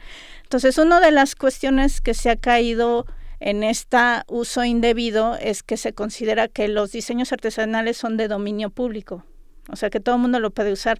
Entonces ya quitamos esto de dominio público, que hay otro artículo también que se habla de esto y que no fue reformado, y pasamos a utilidad pública, o sea que el Estado sigue controlando si se, si se difunde o no los diseños artesanales. Entonces creo que en resumen la, la intención de la, de la senadora es buena, se necesita reformar la ley de derechos de autor. Sin embargo, sí es importante que se haga un análisis sistemático de la ley. A nivel internacional existe la Organización Mundial de la Propiedad Intelectual, en donde se han reconocido o se están discutiendo los derechos sui generis de autor y de propiedad intelectual, o sea, derechos de autor y propiedad industrial, pero acorde a la forma de organización este, y características de las comunidades indígenas. Lo que no podemos hacer es seguir con un esquema legislativo. Este, yo digo que es colonialista porque obviamente asimila las comunidades. O sea, dice, esta, esta ley dice, bueno, todos los autores tienen derecho y también las comunidades indígenas. Y, y creo que eso no resuelve el problema. Hay que legislar de acuerdo a la forma de organización y los derechos reconocidos que tienen las comunidades indígenas, ¿no? Otro aspecto es que en las sanciones al no estar reconocido a las comunidades como sujetos de derechos de autor, pues no aplican las sanciones que maneja la ley. Mm. Entonces, aunque la, la, reforma del capítulo en donde viene culturas populares, en donde ya se exige la autorización de la comunidad, pues hay una controversia con otros artículos de la misma ley que no que va a generar pues además pues más juicios, ¿no? Porque incertidumbre tanto para las comunidades como para diseñadores que realmente quieren cumplir con los derechos y hacer pues colaboraciones para la difusión de los diseños. Claro. E, en este caso, Rocío, ¿cuál sería, como ya nos platicaste, cómo está la ley, cómo está, cuál sería lo más adecuado que, cómo se tendría que establecer esta ley para que realmente eh, se rescate, se, más que se rescate, se respete, se les dé esta e, esta propiedad, digamos, intelectual a las comunidades. ¿Qué tendríamos que hacer y en qué etapa de la ley, de la iniciativa, se encuentra como para llegar a ese punto? Pues bueno, ahorita, salvo que la Comisión de Cultura no apruebe la ley, pues es la única ahorita salida como para echar atrás esta iniciativa, ¿no? Este, eh, bueno, nosotros hemos enviado algunas eh, sugerencias a la a la senadora por diferentes medios, por redes sociales, ¿no? Solicitándole, pues, eh, pues que se retire esa iniciativa. Hay también artesanas de Guerrero, que voy a entrar a este tema de los derechos indígenas, que han solicitado, pues, que se consulte. El derecho a la consulta es un derecho que está en un convenio internacional, que es el convenio 169 de la OIT sobre comunidades indígenas y tribales en países independientes. México lo ratificó, es ley eh, en nuestro país y ahí se establece que en cualquier medida, acto administrativo o medida legislativa, se debe de consultar a los pueblos para tomar, llegar a un acuerdo o al consentimiento respecto a esa medida uno de los argumentos que han dado distintos legisladores en distintos temas, pero en específico aquí también, es que como el tratado dice que la, la, legislación que pueda afectar, ellos dicen, pues nosotros estamos legislando bien, entonces no estamos afectando nada. Pero bueno, ya vimos ahorita que pues esta iniciativa sí tiene este artículos que se contravienen con la misma ley o que es una norma imperfecta porque no aplican las sanciones. Entonces sí hay una afectación y debería de haberse sometido a la consulta. El tratado, eh, eh, este tratado internacional reconoce, el, además del derecho de la consulta y la participación, el derecho a la autonomía y libre determinación. Estos derechos eh, se establecieron y fue la lucha de muchas comunidades indígenas para terminar con este aspecto paternalista del Estado de decidir sobre su desarrollo y sus formas de vida. Entonces es por eso que es importante que las iniciativas de leyes se hagan, se consulten y se hagan este, participativamente con las comunidades porque ellas son las que están afectadas y además el derecho de la autonomía a la autonomía es un derecho político, o sea, quiere decir que las autoridades pueden gobernarse por sí mismas mm. En el marco este constitucional y en el marco jurídico nacional dentro de ese marco, ¿no? Y el derecho a la libre determinación es que ellos pueden decidir su propio desarrollo económico, social, político y cultural, ¿no? Entonces, ellos tienen el derecho a decidir qué norma les es más viable para su propio desarrollo de acuerdo a su cosmovisión y respetando a sus autoridades tradicionales. Entonces, eh, consideramos que el, el no consultar las iniciativas de ley, pues sigue siendo un pues un mensaje y una actitud paternalista del Estado de decidir unilateralmente qué es lo que es mejor para los pueblos sin tomar en consideración su voz y también es una cuestión de discriminación. ¿no? Porque pues ellos ya tienen derechos reconocidos y, y tienen la facultad y el derecho de decidir sobre sus propias decisiones, qué es lo que más les conviene para preservar su cultura y en este caso pues sus obras artísticas. Claro, además son comunidades ancestrales que han estado ahí, y ellos saben perfectamente y además cómo han eh, sobrevivido a todo este embate colonialista, como dices tú, y para mantenerse.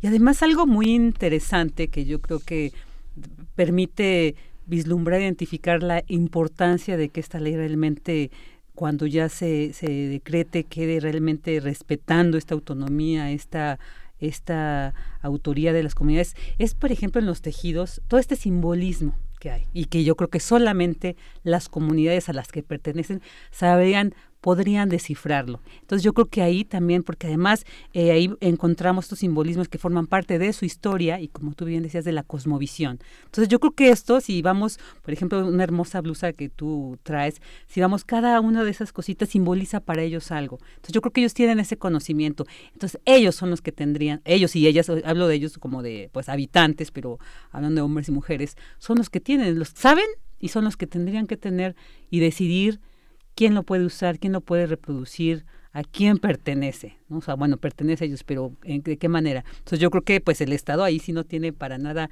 que intervenir. Y quería preguntarte, en este apartado que ustedes bien señalan, y bueno, también recordando que Susana Harp, que es quien ha iniciado esto, también recordemos que en 2015 ella denunció el plagio de un huipil de Santa María Tahuitoltepec, de una diseñadora francesa, ¿no? Ahí como que inició todo este ya a visibilizarse, ¿no? hay a, ver este, este problema. Pero algo que también Susana ha dicho de que se busca, y yo me imagino que ustedes también, que esta ley, pues cuando ya quede, y que eh, afortunadamente están ustedes observándola, defendiéndola para que quede realmente a, a, a, favor de estas comunidades, es que sea una ley que sea imprescriptible e inalienable. O sea, sí creo que están frente a un, un reto muy importante y va a ser muy trascendental si lo logran. Entonces, ¿cómo podríamos lograr esto, la imprescripción y la y que quede inalienable? Esto como con qué intención para entender más como esta característica de esta ley que se quiere conformar así.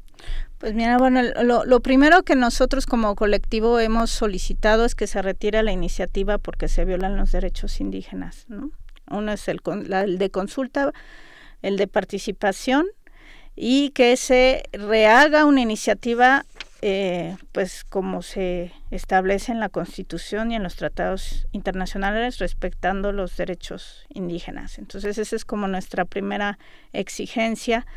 Eh, la segunda es que los derechos indígenas son derechos humanos y son progresivos. Un poco ese es el lenguaje refiriéndolo a inalienable, imprescriptible, es que ellos ya tienen derechos reconocidos, eh, que no los conocen ni, ni, las, ni, ni, el gobierno muchas veces, ni las diseñadores. Ellos se van a, las, a la a ley de derechos de autor, pero no conocen el convenio 169, no conocen la constitución, no conocen los derechos indígenas. Mm. Y estos son derechos humanos que ya no se les puede quitar. Son progresivos, o sea, ellos tienen que ganar derechos, no limitarse a los derechos. Entonces, eh, eh, es la ley que se haga debe de ser pues como lo, que se está discutiendo y en algunos países como Panamá ya se ha avanzado, es garantizar esa progresividad de los derechos indígenas, porque son derechos colectivos. ¿no? Entonces ese es un primer aspecto. El segundo aspecto sí creo eh, que una, iniciando un poco con tu pregunta al principio, es que las, en realidad ha habido una falla del gobierno de no legislar conforme a estos derechos indígenas y lo sigue habiendo incluso con estas iniciativas si, se aprueban, pues son contrarias a, estos derechos, pero también hay una actitud discriminatoria de la sociedad. Y, de, y quiero pasar un poco a los diseñadores y a la sociedad, ¿no? Una es el tema del regateo, ¿no? Este, que pues no valoran el trabajo, eh, los costos de elaboración de los textiles y en general de las artesanías. Otra es eh, que se ha escuchado mucho el, el, concepto de apropiación cultural, que por ejemplo lo hace Pineda Cobalín. Pineda Cobalín pues vende que los estampados indígenas este, pone en la etiqueta la cosmovisión de, del pueblo del que depende ese diseño y pues invita a un artesano, no es a una comunidad, es a un artesano. Sin embargo, vemos esos diseños en trajes de baño, en sillones, entonces eso es apropiación cultural.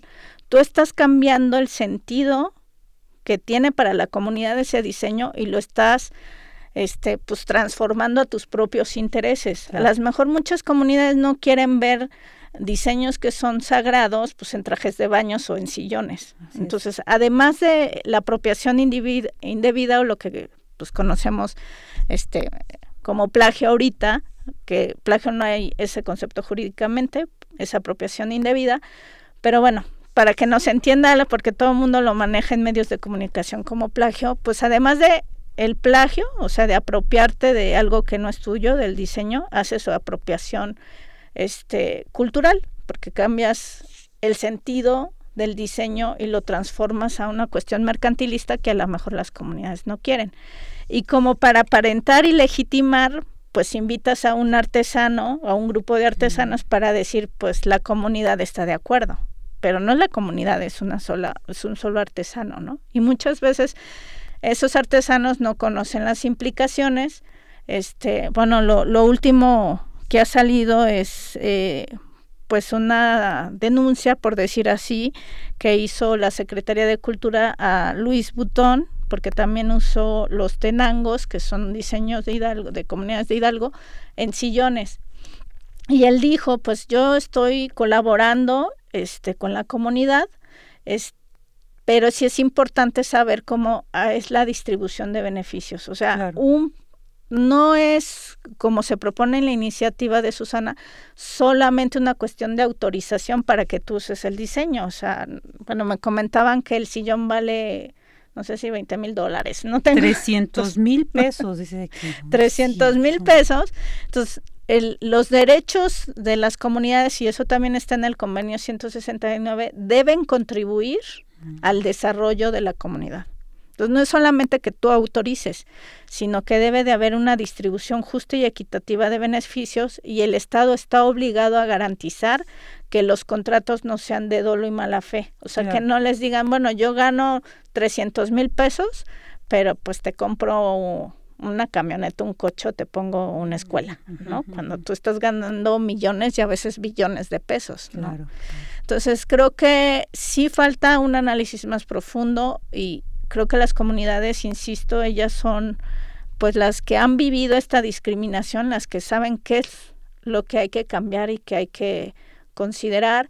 Y creo que hay formas de colaboración que sí se pueden ser. Yo creo que hay diseñadores que sí tienen el interés genuino de, de colaborar y de hacer una distribución justa y equitativa y pues para eso hay que analizar el marco jurídico no solamente en aspectos de propiedad intelectual sino también desde los derechos de los propios pueblos y comunidades indígenas. Claro, claro. Entonces ahorita esta iniciativa de ley se encuentra en la Cámara, digamos que está atorada en, está atorada en la Cámara de Diputados. Ellos la deciden y ellos ya la, valoran, ya saldría, digamos, cuando los señores este, pues le, den la importancia y relevancia. ¿Y después qué pasaría?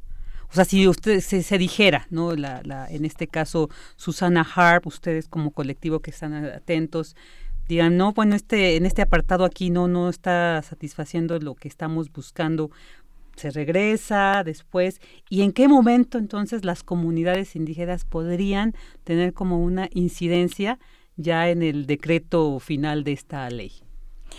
Pues yo sinceramente creo que no creo que sea el caso de Susana, pero creo que sí es en muchos de los casos que promueven iniciativas que saben que las comunidades no, le, no les van a poder hacer frente porque pues la única forma bueno, no es la única, pero sí una es mediante un juicio, que no mm, pueden pues, soportar comunidades porque no tienen abogados, porque no tienen los recursos. O sea, es demandar que esa ley pues es contraria a sus derechos.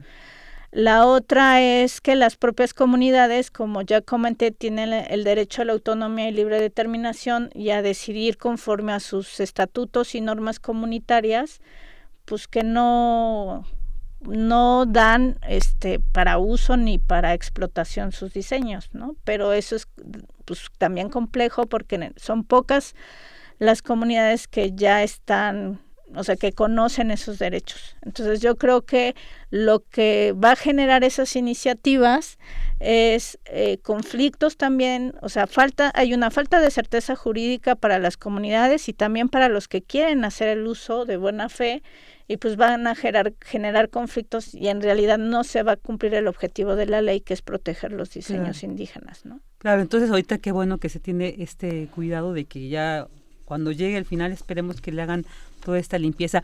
Eh, Rocío, quiero preguntarte algo porque estamos hablando como de estas eh, de esta riqueza cultural de eh, manifiesta en, en, por ejemplo, en muchos telares, todo esto. Pero eh, esta ley protegería únicamente a los artesanos que pertenecen a estas comunidades indígenas o también a todos los artesanos de nuestro país. Por ejemplo, el Instituto Nacional de Bellas Artes tiene la carrera, entonces también están creándose nuevos artesanos con proyectos, digamos, eh, pues propios, ¿no? Innovando. Ellos también podrían sentirse integrados en esta ley, en la protección de esta ley. Pues sí, pues más, más que hablar de la protección de esa ley que yo veo que no protege nada, yo diría que las comunidades y bueno, desde la UNAM se impulsó varios foros con artesanos urbanos, no indígenas también, es que también hay tratados internacionales, está el Pacto Internacional de Derechos Económicos, Sociales y Culturales, donde también establecen este derecho uh, pues de la propiedad intelectual, como un derecho humano, entonces ellos en principio como colectivo pues también podrían este, ejercer estos tipos de derechos eh, como culturas populares. O sea, unas son eh, las comunidades indígenas que tienen derechos específicos, yo solo nombro un tratado, pero hay muchos más, donde se protegen los derechos colectivos que tienen que ver con esto, y otro es eh, las comunidades este, pues, culturales, eh, que muchas se pueden hacer mediante asociación civil, pero a partir de también los tratados se debe, debe de reconocer otras formas de asociación, por ejemplo, pues los artesanos de una comunidad, de una colonia, ¿no? Que no necesariamente se tienen que ser asociación civil, sino conforme a estos tratados tienen el derecho también pues de que se sean protegidos en sus derechos de propiedad intelectual, ¿no? Claro, claro, no, pues muy interesante, hay que estar muy atentos a esta ley de derechos de autor en torno a los casos de plagio y apropiación cultural y que hoy pues la maestra Rocío Becerra nos ha venido a platicar más al respecto. Es una ley un poco, pues como yo lo he dicho, un poco se ha publicado un poco confusa, entonces es importante conocerlo. Yo los invito a que en Facebook están ellos como colectivo en pro de los derechos de los artesanos y yo creo que ahí pues si tienen alguna duda y acerquémonos más para que pues protejamos también desde nosotros como sociedad pues estos derechos de nuestros pueblos indígenas. Rocío Esra, muchísimas gracias por habernos acompañado y estaremos atentos de esta ley, de estas modificaciones que se pretenden hacer. Pues muchas gracias y pues yo animarlos a, a participar, a colaborar, a dialogar y a construir pues formas justas con las comunidades, ¿no? Así es. Gracias. Y una de ellas es no regatear a los artesanos, por favor. Vámonos a un corte. Porque tu opinión es importante, síguenos en nuestras redes sociales, en Facebook como Prisma RU y en Twitter como arroba PrismaRU. Queremos escuchar tu voz. Nuestro teléfono en cabina es 55 36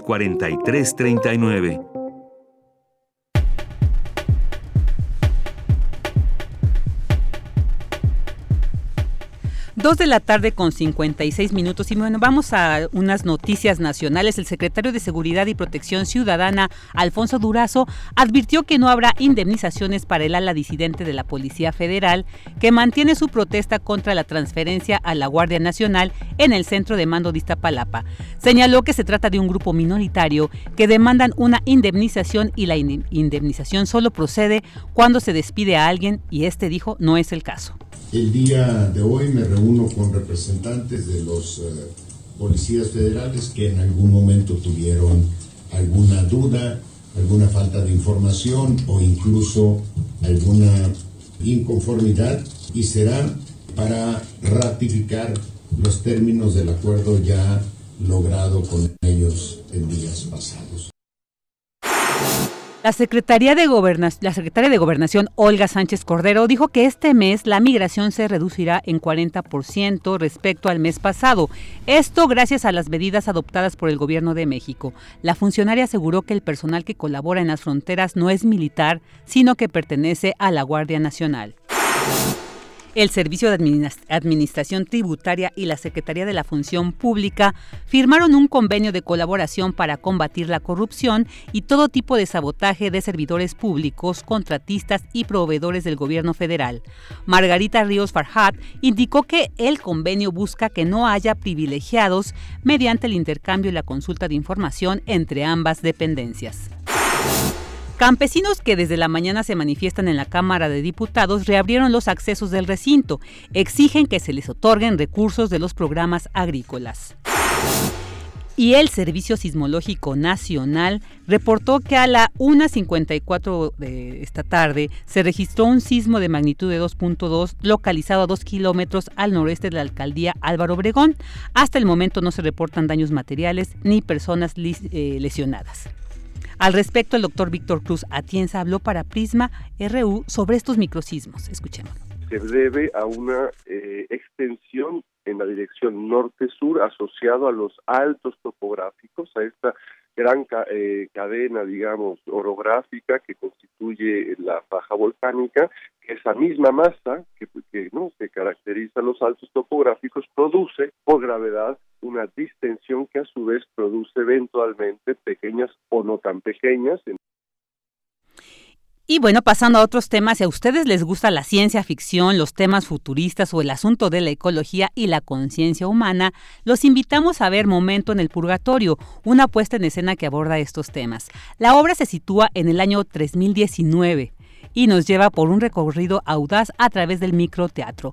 Conversamos con Emanuel Mora, productor ejecutivo y director de Momentos en el Purgatorio, y esto nos contó de la trama de esta obra. Momento del Purgatorio es una obra donde mil años en el futuro nuestros dos protagonistas, son Jorge y María, tienen que enfrentarse a esta nueva realidad. Aparte, María está muy enferma y parece que la única forma para que ella sobreviva es convertirse en lo que más odia. El momento del purgatorio surge con esta idea de lo que nos está sucediendo a la Tierra, cómo estamos descuidando a la Tierra, lo que podría ser en un futuro justamente. Dentro de la obra existe un reloj, entre más acciones malas hagamos, nos acercamos al fin del mundo hacia el 12. Y existen los humanos de vapor, que son personas que decidieron que ya no querían ser humanos y se convirtieron en unas máquinas que funcionan con puro carbón y exhalan humo.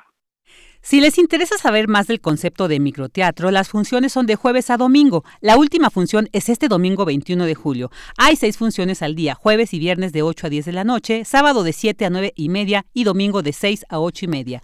Pueden visitar las redes sociales de Cinema Garage y de Microteatro para más información. Micro, Microteatro México se encuentra en la calle Roble 3 de Santa María a la Ribera. Y ya llegamos al final de Prisma RU y en nombre de todo el equipo que hace posible esta transmisión, le agradecemos su atención y le deseamos una excelente tarde.